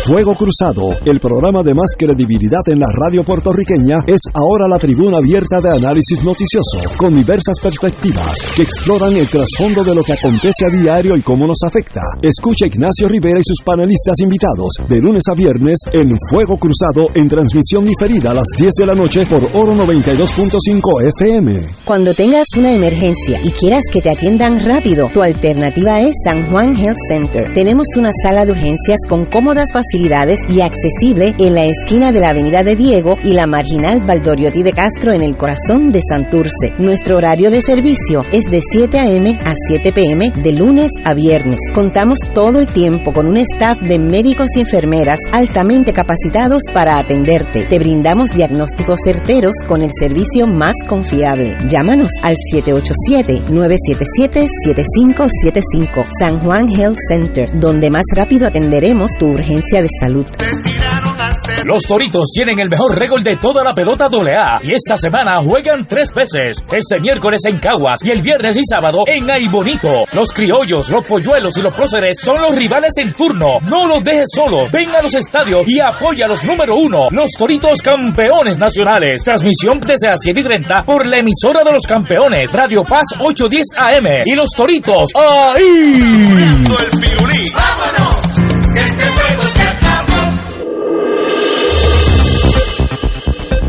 Y ahora continúa Fuego Cruzado.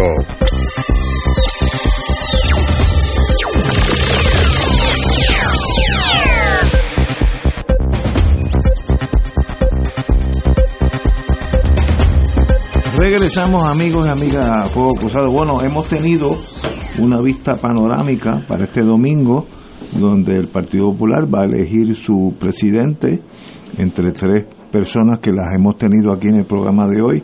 Jóvenes llenos de alegría, llenos de vida, qué bueno que gane el que saque más votos, así, así de fácil es la vida.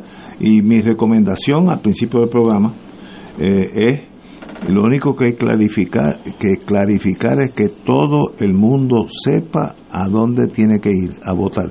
Aquellos que son populares, que quieren a votar, pues si yo, yo vivo en las montañas ya de Adjunta, pues coge el periódico Adjunta, pues la calle tal, la, la escuela Lincoln, allá ya son de, ahora si no la leo, me pierdo. Eh, y yo creo que eso lo único que falta es en, en- en la prensa, es en blanco y negro, decir dónde va a votar cada uno de los populares que quiere votar. Y, y en ese sentido, si me permite, ¿verdad? Sí. Eh, eh, eh, ese, ese, ese asunto se va, se va a ser atendido en los próximos días. Ciertamente, los próximos días tiene que ser eh, entre jueves y viernes, porque ya, ya, la, ya la actividad es, ¿verdad? El, el- el evento es el domingo. Pero ciertamente hay un tema que quiero, eh, quiero a- a- adelantar y quiero tocar, y es el hecho de los centros de votación. Sé que ha habido. Eh, mensajes de que son pocos, de que uno por, por precinto no era suficiente, pero la realidad es que al momento de crear el plan de trabajo, que lo crearon el grupo de planificación electoral del- de la comisión, cuando se corrieron los, eh, los, los posibles escenarios de los porcientos que esperábamos de votación, el que se escogió por decisión de todos los representantes de los, de los, de los, de los, de los candidatos, no solamente por la oficina del comisionado electoral, pues dio a lo que a lo que tenemos 114 centros, 350 colegios de votación a nivel de, de todo el país. Fíjate que esto es un evento y, y yo creo que aquí este el licenciado Acevedo sabe un poquito más que yo de esto, que no se hace desde hace 29 años, no hay nada escrito.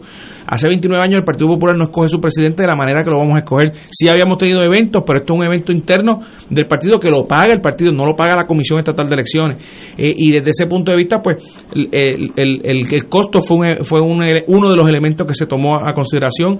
El, el, hecho del por ciento que se esperaba, aquí se le permitió ¿verdad? en reuniones que se han hecho a través de todos los, de- nos reunimos semanalmente. Esta semana nos estamos reuniendo casi, eh, nos vamos a reunir mañana, nos reunimos la, la semana pasada.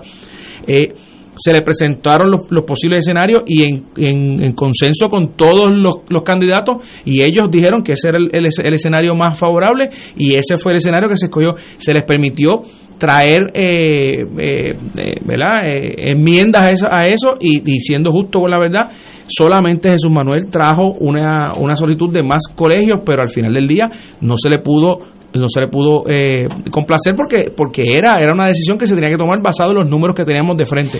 Posterior a eso es que hay una petición del, del, del, del candidato eh, Luis Javier Hernández, pero ya la decisión estaba tomada y cambiar las reglas a mitad de juego no es justo para nadie, ni es la, la, la teoría que debe surgir en un, en un evento electoral, ¿verdad? Cambiar las reglas de juego eh, a mitad de juego no, no es posible. Así que lo que yo siempre he dicho es que los 114 precintos van a tener su centro de votación, 350 colegios de votación, hay suficientes papeletas, todo el, todo el que es popular y que quiera también ir a votar puede hacerlo, porque hay una, una mala concepción de que solamente es para populares, no.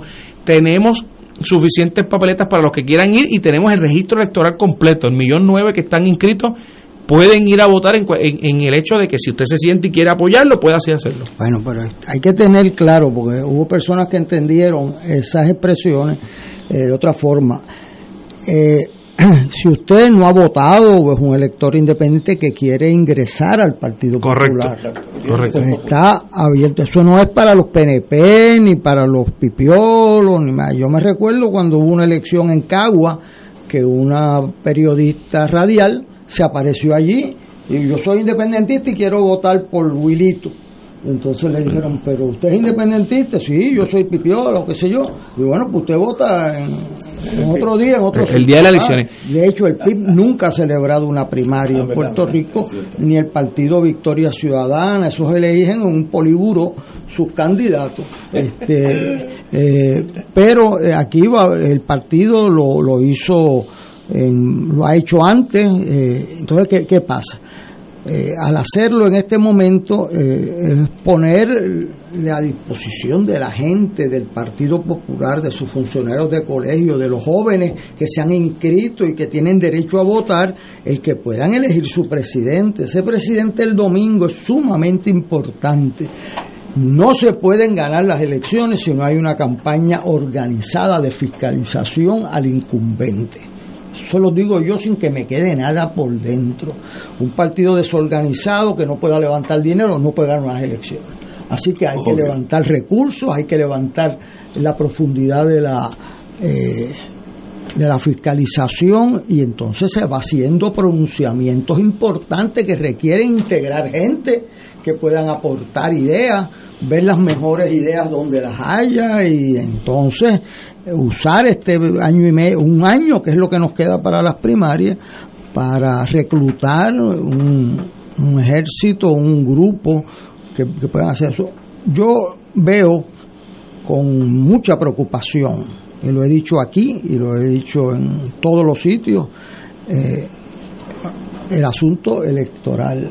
Ahí se va a abrir un voto por correo donde... Hablando de la gobernación.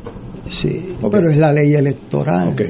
Y ese voto, si no se le dan garantías, eh, mire lo que pasó en las elecciones pasadas. El día de las elecciones ganó un candidato y el día del correo ganó otro. Este, y eso, y se tuvieron que suspender las primarias. O sea, y el que presidía la comisión fue convicto de delito grave. O sea, las cosas que han pasado aquí son tantas en tan poco tiempo y aprobaron una ley electoral unilateralmente el 20 de junio del año de las elecciones. Pre- precisamente por ese mismo argumento y, y- forma de ver las cosas es que los, las, las reglas establecidas de del evento tienen que mantenerse desde el, desde el principio, no pueden cambiarse. Pero bien importante, eh, yo siempre he sido claro y he sido consistente en decir que eh, el código como está, si se, se- si se traen garantías adicionales, eh, podría utilizarse. Claro, no estoy, no estoy ajeno eh, a que se hagan enmiendas. De hecho, yo he propulsado más de 35 enmiendas que fueron que están contenidas en el, en el proyecto del, Senado 909. Dentro de ellas, la más importante, o de las más importantes, que el, el- el reglamento de voto por correo, que lo dice el licenciado Héctor Luis Acevedo, tiene que estar preparado, listo, antes, por lo menos un año antes de las elecciones. No puede pasar lo que pasó en el, en- en el evento pasado, que todavía en octubre 20 teníamos, octubre 20, de, de días antes de las elecciones, teníamos el, el reglamento que no estaban autorizados. Tenemos que estar claro qué edad es la que se permite el correo, el voto por correo. Se, puede, se está hablando de 60 hacia arriba, se está hablando de 70, de 80 hacia arriba. Tenemos que tener claro que se- 60 años hacia arriba, estamos hablando de casi 740 mil personas Que es un, un 39% del, del, del, del universo electoral en Puerto Rico. Eh, habría que ver si el correo puede manejar ese tipo de, de, carta. Eh, eh, estamos hablando que es una carta con tres papeletas. Estaríamos hablando que estaremos manejando un más de un millón y medio de papeletas si todos fuesen, ¿verdad? Si tenemos la gente suficiente. El pasado evento solamente entre 50, fueron 56 mil votos por correo. Si ahora del- de, los 740 mil va la mitad nada más, son 300 y pico de mil personas que estarían manejando el voto por correo. Así que yo, yo siempre he sido bien claro, yo no estoy en contra de la tecnología, ni de los avances, ni de las garantías, ni de la, ni de los, del voto por correo. Yo sí estoy en contra de que no se utilicen con las garantías suficientes, de que se abra a los a lo papagayos, como dicen en el campo, y que, y que esto tiene que estar debidamente reglamentado. Para esos efectos, trabajamos un reglamento que está todavía pendiente eh, ¿verdad? a su aprobación final, en donde a mi, a mi juicio da garantías suficientes de, de, de, evitar que se cuente, de que una persona vaya a votar el día de elecciones y vote por correo también, de cómo vamos a contar ese, ese voto, cómo vamos a referir a esa persona que intenta hacer eso a las autoridades para que sea investigado y que sea enjuiciado y que sea tenga consecuencias. Así que ciertamente queda mucho por hacer de aquí a las elecciones, eh, pero hemos ido trabajando y, y, ciertamente pues hay un, hay, un, hay un camino recorrido ya. Este domingo, un elector tiene que aparecer en la lista o se añade a la lista y tiene que llevar su tarjeta electoral o la licencia de guiar. Eso es bien Eso importante, los amigos que nos buen escuchan. Punto, buen punto. O sea, no puede ir allí, no puede ir allí. a ver, coger media hora para llegar y decir, ah, la tarjeta lo, yo, tiene la que, en casa. Tiene que, llamen a Richard que él sabe quién yo soy. Eh, eh, evidentemente, evidentemente, los funcionarios electorales preferimos la tarjeta electoral porque es la que emite la Comisión Estatal de Elecciones, pero el código electoral y el reglamento preparado para este evento permite que usted vote con la licencia de conducir, tarjeta electoral, identificación del sesco que emite el sesco, tarjeta de pasaporte, libreta de pasaporte o cualquier identificación emitida por una agencia eh, gubernamental. Los, los, militares que tienen el ID militar pueden votar con el ID militar. Eh, así que usted, independientemente de su tarjeta electoral esté vigente o, o expirada, porque ahí, antes expiraban, ¿se acuerdan? Sí. Pues también funciona esa tarjeta electoral para utilizarla. Y los populares nos gusta votar temprano. Abrimos a las 8 de la mañana hasta las 3 de la tarde. El código electoral habla de 9 a 4, pero el reglamento lo, lo, lo pusimos que fuera de 8 a 3. Por eso mismo, ¿verdad? Vamos, vamos a misa temprano y después vamos a, votar. Eh, eh, y si usted a las 3 de la tarde está en fila, no se vaya. Hay uno, un sistema de turnos de fila cerrada que se reparten los turnos y todo el que esté en fila antes de las 3 de la tarde se le va a garantizar su derecho al voto, eh, que eso también se hace en las elecciones. Vamos va, en cada colegio usted va a encontrar cuatro personas, uno por cada uno de los candidatos y uno adicional institucional de la comisión que no, no va a estar identificado con hacia ninguno de los de los candidatos. Y así también va a haber juntas de juntas de unidad en donde también va a encontrar cuatro personas que van a ser el que los va a estar dirigiendo en el centro de votación. Eh, y al final del día es una papeleta, no va a haber escrutinio, escrutinio electrónico porque eso nos salía en casi 200 mil pesos más programar las máquinas. Y cuando es una papeleta como esta, a mano se cuenta más es rápido correcto, que en la Es mano. correcto. Sí, sí, y es una papeleta sencilla, aquí hay cinco opciones.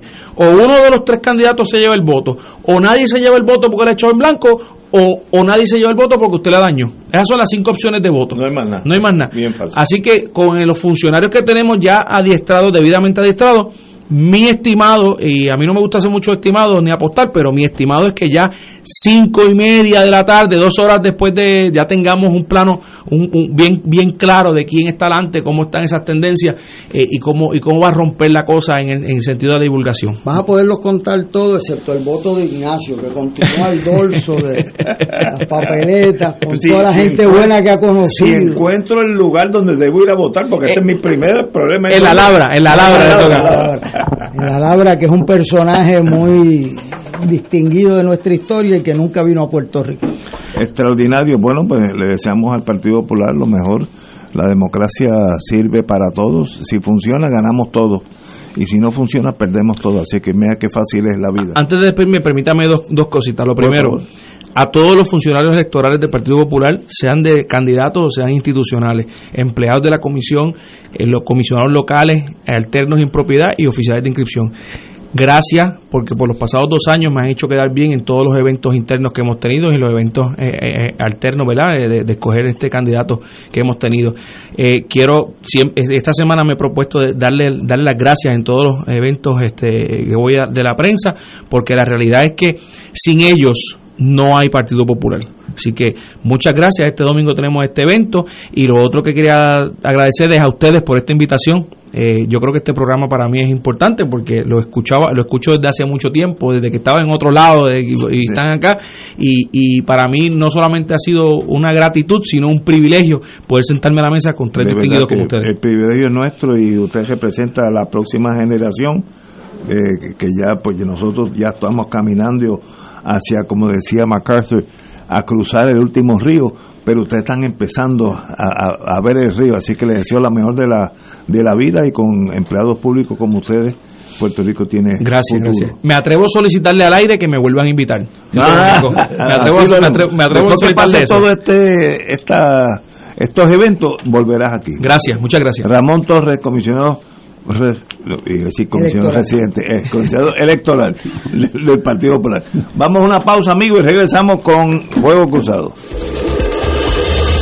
Fuego Cruzado está contigo en todo Puerto Rico. Ven con nosotros y celebra los 15 años de Solo Boleros con Oro 92.5 FM y esta servidora Judith Felicier al son de boleros, música y nostalgia. Cuba en junio de este año participaremos de las actividades del Festival de Boleros de Oro desde el 13 al 24 de junio. Visitaremos las ciudades Habana, Pinar del Río, Santa Isabel, Cienfuegos, Trinidad, Camagüey, Santiago, Holguín, Santa Clara, Ciego de Ávila, Santi Espíritu y Varadero. El viaje incluye todo lo aéreo internacional hacia y desde Cuba a Puerto Rico, visado, alojamiento en los hoteles, todos los desayunos, almuerzos y cenas, guía durante todo el recorrido, participación en el Festival de Boleros y propinas. No esperes más, regístrate ya. Para reservaciones, llama a la agencia de viajes Pasaje Cultural 787-963-1116 o al 787-421-3225. Avenida Ponce de León, número 452, Suite 6, edificio Asociación de Maestros en Atorrey.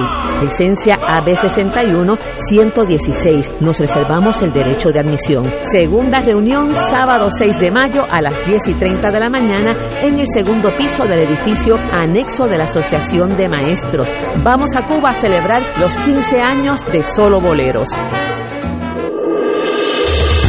Fuego Cruzado, el programa de más credibilidad en la radio puertorriqueña, es ahora la tribuna abierta de análisis noticioso, con diversas perspectivas que exploran el trasfondo de lo que acontece a diario y cómo nos afecta. Escucha Ignacio Rivera y sus panelistas invitados de lunes a viernes en Fuego Cruzado en transmisión diferida a las 10 de la noche por Oro 92.5 FM. Fanático del deporte, la mejor información y el mejor análisis lo escuchas los sábados a las 2 de la tarde por Impacto Deportivo con Javier Sabat y el más completo elenco en deportes por Radio Paz 810 AM y en las redes sociales Facebook, Impacto Deportivo, Radio PR, Twitter e Instagram, Impacto underscore Deport impactando el deporte nacional. Los Toritos tienen el mejor récord de toda la pelota AA y esta semana juegan tres veces. Este miércoles en Caguas y el viernes y sábado en Aibonito. Los criollos, los polluelos y los próceres son los rivales en turno. No los dejes solo. Ven a los estadios y apoya a los número uno. Los Toritos campeones nacionales. Transmisión desde las 7 y 30 por la emisora de los campeones. Radio Paz 810 AM. Y los Toritos. ¡Ahí! ¡Vámonos!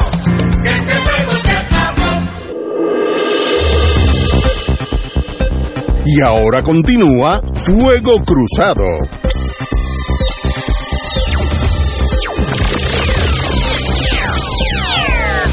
Regresamos. Aquí hay una noticia que está saliendo ahora mismo que es pues, concernante. Eh, estoy pensando en inglés, perdónenme.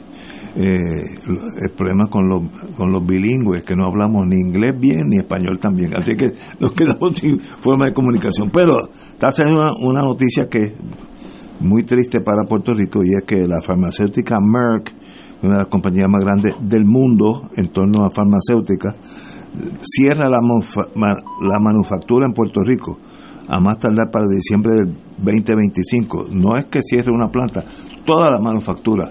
Hay que examinar ese nuevo mundo que está pasando porque una compañía que es triple A a nivel mundial eh, decide dejar a Puerto Rico, a- hacia dónde van, qué planes tienen. Esas son las cosas que fomento. Si tuviera buenos investigadores, averiguaban. No es dar un discurso y, y- y decirle que se queden. ¿Por qué Merck, compañía mundial de farmacéutica, decide abandonar Puerto Rico? Pues algo está pasando en el mundo que llega un momento donde ellos tienen que tomar una decisión de negocio para irse no sé para dónde, África, México, Estados Unidos, lo que sea. Pero ¿y por qué nosotros no sabemos por qué se están yendo? ¿O no nos interesa? ¿O vivimos en una burbuja corporativa que no nos permite examinar?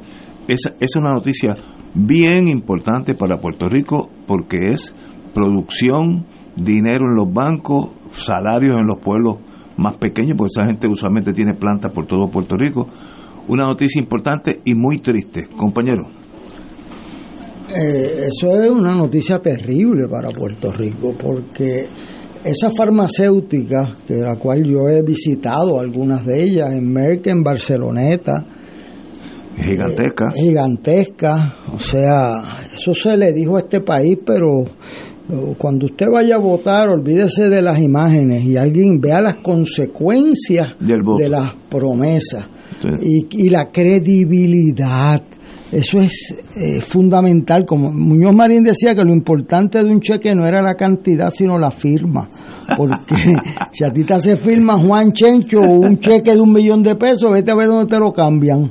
Este, pues mire, esas compañías vinieron aquí porque le hacía sentido en Puerto Rico venir. Yo me recuerdo la directora, que era una ingeniera puertorriqueña, graduada de Mayagüez, de una de esas farmacéuticas de Barceloneta, y me dijo, la luz nos está matando, el costo de la energía eléctrica nos está matando, pero las 9.36 era un buffer. Era ellos al, al tener el, la dispensa de no pagar fondos, este, impuestos federales, eh, pues pues entonces, porque eso era lo que decía, que había gente que decía, no hay que cobrarle impuestos. Bueno, tú no le cobras impuestos a un fantasma.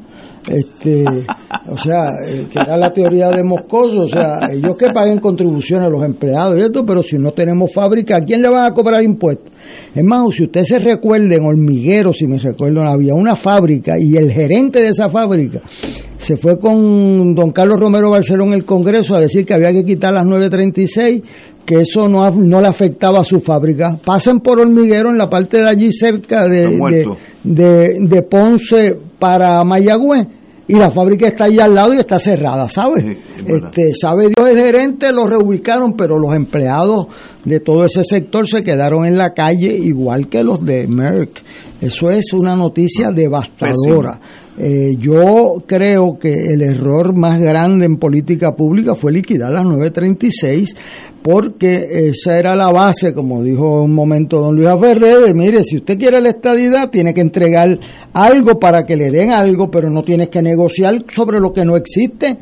Entonces, pues un país, la teoría esa de que de rodillas se ven más bonitos, de que en hambre este, piden más la ayuda federales, bueno, tú no quieres una sociedad que dependa de las ayudas federales para comer, quieres una sociedad que tenga trabajo para poder crear su familia. El gobernador vino el otro día a decirle que las mujeres que si no dan más luz suficiente, ¿qué es eso? Mire... Ay, don, pero esas son locuras. Eh, eh, o sea, ¿por qué no dan a luz suficiente? Bueno, primero porque tienen inseguridad económica. Seguro. Eh, y segundo, entre más educadas están las mujeres, menos niños tienen. Eso es así aquí y en todo el, el mundo. Este, y eso lo suplen de otras maneras, pero eso es un gran dolor. Yo me recuerdo estando en esa farmacéutica, que estábamos en el 96, eh, y allí una señora se montó en el ascensor conmigo y me dijo, mire, yo trabajo aquí hace 16 años, mi esposo es camionero de los que llevan las medicinas que hacemos aquí allá, y mi hijo se graduó de ingeniería y empieza a trabajar en agosto. No permita que cierren esta fábrica. Este, y eso, eso fue hace veintipico de años y yo todavía siento el, el, la intensidad de esa mirada de la no, pues, o sea, yo, mi familia vive aquí. Nosotros no faltamos. Puerto Rico tiene el nivel de asistencia mejor, pero el nivel de electricidad más caro. Eh, y entonces, pues al quitar la 936 que le proveía uno, pues eso lo sabe Ignacio mejor que nadie, pues al final del día el jefe de eso dice, bueno, ¿cuánto nos ganamos aquí? ¿Cuánto tenemos que pagar impuestos? Ah, si en Irlanda me ofrecen mejor deal, pues eh, ellos no vienen aquí porque las playas sean buenas, ¿saben? Para, para que tú veas la intensidad de aquellos años, yo estaba con General Electric y aquí empezamos a, ese problema de eliminación. Y mi jefe me dice mira quiero reúnete conmigo en Dublin Irlanda. Eh, recógeme a Nueva York y de Nueva York volamos a Irlanda. Bueno, bien fuimos a Irlanda. Para vea la impresión de un ser humano yo nunca había estado en Irlanda en mi vida. Mi jefe sí había estado. Cuando llegamos al aeropuerto, el que nos estaba recibiendo era el presidente de la República Irlandesa, personalmente. Welcome General Electric, you are the most loved in, in- eh, déjenos ver el pueblo donde quieren estar y vamos a hacer, si no hay una planta se la vamos a hacer, pero ustedes son most welcome in, in, in this, in this country of ours.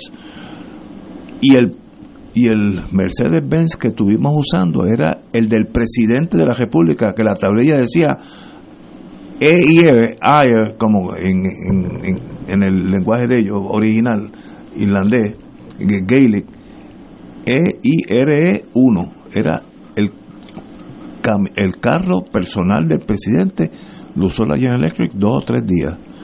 Eso quiere decir, si tú eres General Electric, oye, aquí nos quieren, esta gente nos quieren a nosotros aquí. Eso es una cuestión emocional, pero funciona. y, y allá, pues hoy en día tenemos el doble de los que están aquí. Eso es un- una realidad. Pues señores, tenemos que aprender algo porque, digo, yo no sé de este mundo mucho, Héctor sabe mucho más que yo. ¿Por qué Merck decidió irse? Hay que averiguar, esto es como una autopsia. Hay que hacerla para averiguar qué pasó para que no vuelva a pasar pero si nadie hace nada y silencio, en- pues vuelve y pasa, compañero. Usted sabe de eso. Cuando las plantas vienen siempre hay una, una fiesta. Cuando se van, pues hay otra cosa, ¿no?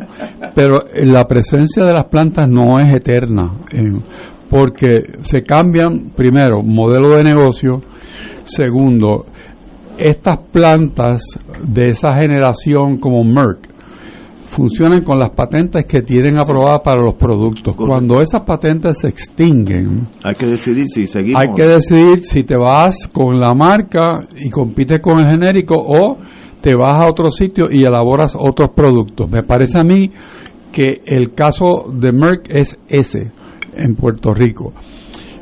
Puerto Rico tiene experiencia con eso, porque en Barceloneta pues no hay los, los monumentos al hierro podrido como hay en el sur del país cuando con la Corco, ¿no? Ahí las plantas están operando, pero tienen otros productos y tienen otros dueños. A veces tienen el mismo producto en genérico, que lo producen aquí compañías que se especializan en eso y a veces son contratistas del que se va y le hacen los productos aquí en Puerto Rico. O sea que Puerto Rico tiene experiencia manejando ese tipo de problema. Y estoy seguro que el Departamento de Desarrollo Económico ha tenido aviso en demasía, porque las plantas tienen decretos, las plantas tienen que asegurarse de que cuando se van no tienen un problema contributivo en Puerto Rico porque dejan de cumplir con su decreto. Así que el tiempo para hacer cada cosa está definido. Estas son compañías responsables y, el Departamento de Desarrollo Económico tiene experiencia. Todavía hay personas trabajando que conocen bien esto. Y no me sorprendería que dentro de, qué sé yo, un año, porque aquí hay dos años para amortiguar el- la salida, ya haya un adquirente de la operación en Puerto Rico y se pueda mover a otro producto o productos parecidos que no estén sujetos a la patente que estoy seguro se ha expirado. Me atrevo a apostar que si leemos el periódico mañana verás que dice se acabaron las patentes y se tuvieron que ir porque eso es una rutina. Que nos sorprendamos y digamos, bueno, se nos fue, pues sí, pero si sabiendo que en, en guerra avisada muere gente, y eso siempre yo lo digo a mis estudiantes, en guerra avisada sí muere gente, pues se supone que ya un plan ya de cómo manejar eso y buscar los sustitutos, no vas a esperar de aquí a dos años. O sea que esto es perfectamente normal y se maneja cuando hay la gente adecuada, normalmente. O sea que no, no creo que tiene que haber aspaviento ni nada que se acabe el mundo. No se acaba. Si nosotros hacemos las cosas bien, nos salen bien. No es nuevo el problema. ¿Por qué las nuevas patentes tienen la opción de irse para otro lado? Pues eso hay que investigarlo. Bueno, pero es que no es para el mismo producto. Entonces sí, pues hacerlo. Sí, pero normalmente Algo está cuando pasando. eh, ese tipo de negocio primero vive de patentes nuevas eh, y lo dicen todos los gerentes, yo tengo que buscar patentes nuevas para mantener mi fuerza trabajadora aquí porque las patentes cuando vencen la patente es un mecanismo de defensa del, del que la tiene, ¿verdad? Para que no pueda haber eh, eh, competencia con esa misma fórmula. Tan pronto termina esa protección de la patente, pues se torna un producto libre en el mercado y entonces los genéricos eh, por una tercera parte o la mitad, pues suplen ese mercado. Lo que hacen las compañías es que como saben que se le va a vencer, pues van planificando la sustitución por otra. Lo increíble es que cuando eso sucede, pues anuncian o que alguien las compró, o que vendieron. Eso es el anuncio. Ese anuncio de hoy no dice eso. Vamos a ver si mañana eh, contiene eso. Cuando Salvador Casella empezaron a cerrar bancos, él buscaba a quien los compraba para anunciar la compra y no el cierre. O sea, tú anuncias la sustitución, porque eso tiene un efecto devastador. Y, eso lo sabían, y si lo sabían y, lo han dejado llegar a este punto, es muy preocupante. Imagina, emocionalmente, esos empleados de Merck, que es una élite productiva. Estos no están allí porque era sobrinito del alcalde, está allí porque eres bien bueno, porque si no, no vas a estar allí. Saber que, y ahora que yo hago, vuelvo a, a cosechar batata. No, y que sabe Dios lo que le ofrecen en otros sitios es mucho menor. Yo te dije, yo viví cuando el presidente de la República Irlandesa nos recibió en el aeropuerto para que supiéramos que para él éramos importantes. Dos eh, empleados mediocres de una compañía internacional, pero el presidente estaba allí personalmente. Y el carro de ustedes es el mío. Yo yo yo cojo con, yo digo, todo que tenía otro carro. Pero es qué importancia le está dando a Puerto Rico. Exacto. Esa cosa emotiva, emocional también es importante. Oh, yo te lo puedo asegurar y eh, tú no puedes tener en ese sitio, tú necesitas que te defiendan en las discusiones internas. Además, ellos no vienen aquí, eh, eh, o sea, esto es un mundo competitivo. O sea, yo allí en Barceloneta me presentaron un señor de eh, Singapur y él me invitó a almorzar, quiere venir a almorzar conmigo y yo dije, ¿qué usted hace aquí? Bueno, esta esto, yo me llevo 200 empleos de aquí para Singapur dentro de dos años y medio, me dijo. Y yo, fíjese, se me, se me acabó el apetito del almuerzo. Este, no me, no me interesa que me tumbe 200 empleos, son 200 empleos multiplicadores, ¿sabes? Eh, el factor multiplicador cuánto es bien alto y esa industria farmacéutica, eso es un golpe, eso es un golpe que se corre en la industria. Así que... Y nos afecta a todos. A todos, que no se crean que eso es allá, porque mire lo que ha pasado, se han perdido más de ciento y pico de mil empleos en la manufactura. Y antes los teníamos bien pagados. Ahora se le dijo, mire, este, pues Romero andaba en, en el Congreso diciendo que eso era un welfare, un corporate welfare y corporate welfare y ahora pues se quedaron con el discurso y nosotros con el desempleo. No, eso no es así. Y mis estudiantes entonces tienen que emigrar porque no consiguen empleo en Puerto Rico, los educamos para, para el desempleo. Eso no es así. A mí me, me da mucha mucha ira eh, contenida el ver que los educamos entonces con los veo en Bucanan con, una caja de eh, sumando los pero acá y tú no estabas ahí. Sí yo tengo una maestría pero no apareció más nada. El otro se me fueron tres eh, tú sabes este y eso pues nos acostumbramos a los discursos, a las imágenes, y hay que preguntarse qué pasó ahora, dónde están, dónde están aquellos que decían que no pasaba nada si quitaban las 9.36. Oye, sí. ¿Dónde están? Arrepentidos. Ah, bueno, hay algunos arrepentidos y otros fanatizados que eso había que hacerlo tal o temprano. Sí, pero tú sabes el efecto que eso ha tenido en Puerto Rico. Oh. Primero que hemos perdido, en mis tiempos de General que hemos perdido 180 mil empleos directos de la 936 en Puerto Rico.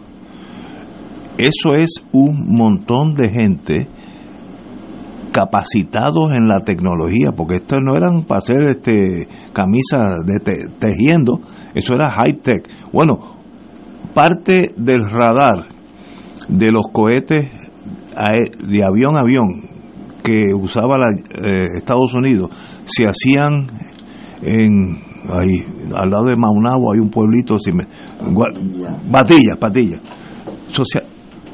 high tech al nivel más alto del mundo se hacían aquí. Eso desapareció. Vete a Patilla y va a ver las plantas esas cejadas. Eso fue un golpe mortal para este país, porque esa gente ganaba sueldo, sueldazos, bueno, en mis tiempos, un soldador en General Electric, en mi tiempo, de esto hace 30 años, ganaba 47 pesos la hora, 47 dólares la hora, sin overtime, si había overtime era el doble. Eso, eso yo lo viví y de momento esos esos welders, esos soldadores, pues se fueron porque tienen una tecnología tan avanzada que lo quieren en Houston y lo quieren donde haya algo que soldar, lo van a pedir. ¿Y quién está a cargo? Como decía mi jefe en General Electric, who is in charge de ese análisis para un futuro Puerto Rico? Búscame los cinco partidos juntos, un, me, ¿Quién está a cargo de planificar ese futuro? yo no veo a nadie, nada, un silencio. Y eso es más aterrador. ¿Hay solución? Bueno, si eres joven, fácil, te montas en un avión y te vas, como hicieron mis cinco hijos, cuatro hijos, perdón, y siete nietos. Y ya se fueron. son cinco personas menos en Puerto Rico, siete nietos menos, dos acaban de acabar, acabar la universidad que lo hubieran acabado aquí. Lo que no, no era gente de medio, era gente promedio en, el sentido económico y ya se graduaron, uno en New Hampshire y otro en Texas. Pues, ¿quién está a cargo de, esta planific de, este plan de un futuro de Puerto Rico? En el horizonte yo no veo nada absoluto, es una de las cosas más deprimentes que yo con la cual yo manejo todos los días. A menos que Héctor Rachel, que sabe más de eso que yo, me digo suave, Ignacio, cógelo no, no, recurras al coñac todas las noches, de vez en cuando hay esperanza. Bueno, hay esperanza con coñac también. Eso sería el, mejor de los dos mundos. Pero siempre hay eh, razón para renacer.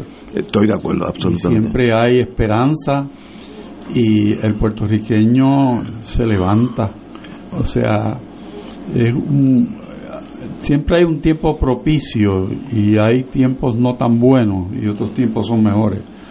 Pero yo, yo confío en que el puertorriqueño sale del hoyo. Eh, quizás no lo vea yo, pero sale del hoyo, porque aquí el, nuestros hermanos puertorriqueños tienen muchos recursos y el, quizás el principal recurso que tiene es que tenemos voluntad cuando nos empeñamos en algo, donde quiera que tú bebes un puertorriqueño exitoso. No necesariamente tenemos que ser exitosos fuera, tenemos que ser exitosos aquí. Que los hay. Y los hay. Lo que falta es coagular. Ese líder ese movimiento o ese líder para levantarnos de nuevo por la zapata. Eh, y eso se hizo más de una vez en este país. Y cuando se hizo, el país caminaba en el mismo ritmo de marcha, no en una marcha diferente y con la misma música. Bueno, habían 5.500 estudiantes universitarios y hoy hay un cuarto de millón. Por eso, pero hoy cerró una universidad. Hoy cerró American University. Y, y, es un poema ver Porque hay menos estudiantes. los números que publica esa universidad. ¿Y cómo ha bajado? No, los de la propia universidad, que nunca tuvo más de dos mil y pico de estudiantes, sino los del país. Los del país, como Ahí es donde está el dolor en el corazón. Sí, sí, Ahí. Oye, tengo un amigo, querido amigo, yo yo lo digo a, la gente que yo quiero mucho, son hermanos menores, porque son hermanos, no, no, no consanguíneos, pero hermanos del corazón, cínico y brillante. Ignacio, ¿tú crees que un gobierno que no tiene un plan para las bombas del Departamento de Recursos Naturales, eso es ahí en, San Juan, ni para los detectores de bala, puede tener un plan para atraer a Merck? Cínico, brillante y genial. ¿Es verdad? ¿Cómo es posible que las bombas estas de, ¿cómo se, se llaman estas cosas en, en esa zona de ahí? Punta Las Marías. Punta de Las- bombeo. bombeo en Punta Las Marías, por ahí. No hay un plan y no se le ha pagado al que maneja las bombas, por tanto no están funcionando. Un país que tiene ese abandono, que puede costar vidas, si mañana llueve cuatro pies, puede costar vidas. Eh, tiene que plan- tienen la laguna metida en las calles eh, del eh, condado. Exacto. Pues, pero yo, fíjate, es que uno, el problema soy yo. ¿Tú no crees que Obras Públicas debe tener gente o, o acueducto, el que usted quiera, de ellos, que sean empleados de ellos, que manejen esas bombas? Eso no es gran ciencia. Si tú me das a mí un dos semanas de, de enseñanza, yo puedo manejar esas bombas. Eso no es gran cosa. ¿Y cómo es que hay que subcontratarlo y a la vez que sus subcontratas no les paga? Y entonces el subcontratista con razón dice, pues mira, yo le voy a dar más servicio a esas bombas. Así cuando se inunde cuatro o cinco pies toda esa zona, ah, entonces ¿qué va a ser el problema?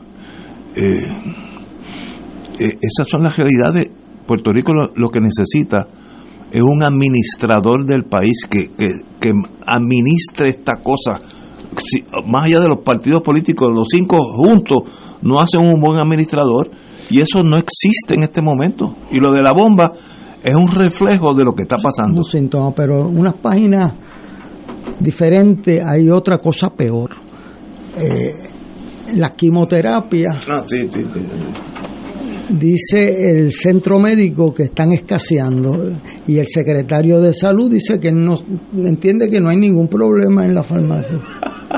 O sea, si, eso no es estuviera, candidato. si eso no estuviera en la misma página, uno diría aquí, o sea, eh, eh, en otro gobierno lo citaban a los dos, A los y, dos. u- y uno sale caminando para su casa y otro para el trabajo, ¿sabe? Pero aquí no pueden haber uno que diga que, que no hay quimioterapia suficiente y dan la lista de los medicamentos que faltan y el secretario de salud, muy bien, gracias. Oye, Y eso este, es bien serio. Eso lo escribió aquí, pero que no Eso me voy a serio. agenciar eso. Héctor Richard, que dice el problema, aquí hay un problema, aparte de todos los demás, de gobernanza. Gobernanza y- ¿Y gobernanza qué es? Que cuando el, el gobierno dice vamos a hacer esto, o sea, ¿para qué tú tienes unas bombas si no las usas? O los postes sembrados en el Expreso de las Américas Sí, y la Valdoriotti y la Piñero apagados, ¿para qué los sembraste entonces? Este, tú Pero sabes. esto de las bombas, eso no es tan complejo. Yo sé un poquito de eso porque ese fue mi mundo por un tiempo. Darle mantenimiento a esas bombas no es la bomba atómica. Eso es una cosa básicamente física como el carro de uno, tan complejo como el carro de uno. ¿Cómo Bueno, es pero- que se abandona? ¿Cómo es que se abandona? Bueno, pero si no le pagan. Pues por eso, ¿cómo es?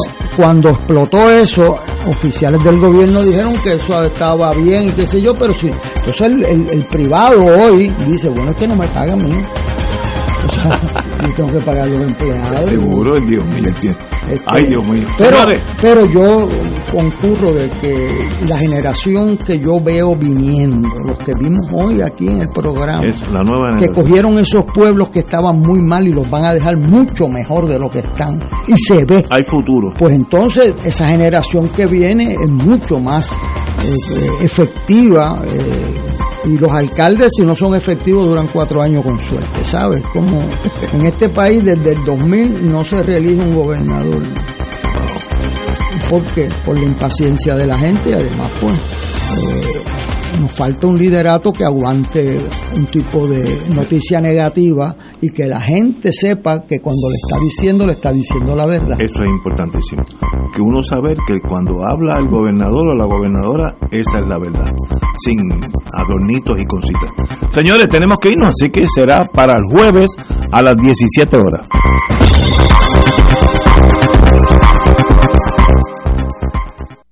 Esta emisora y sus anunciantes no se solidarizan necesariamente con las expresiones vertidas en el programa que acaban de escuchar.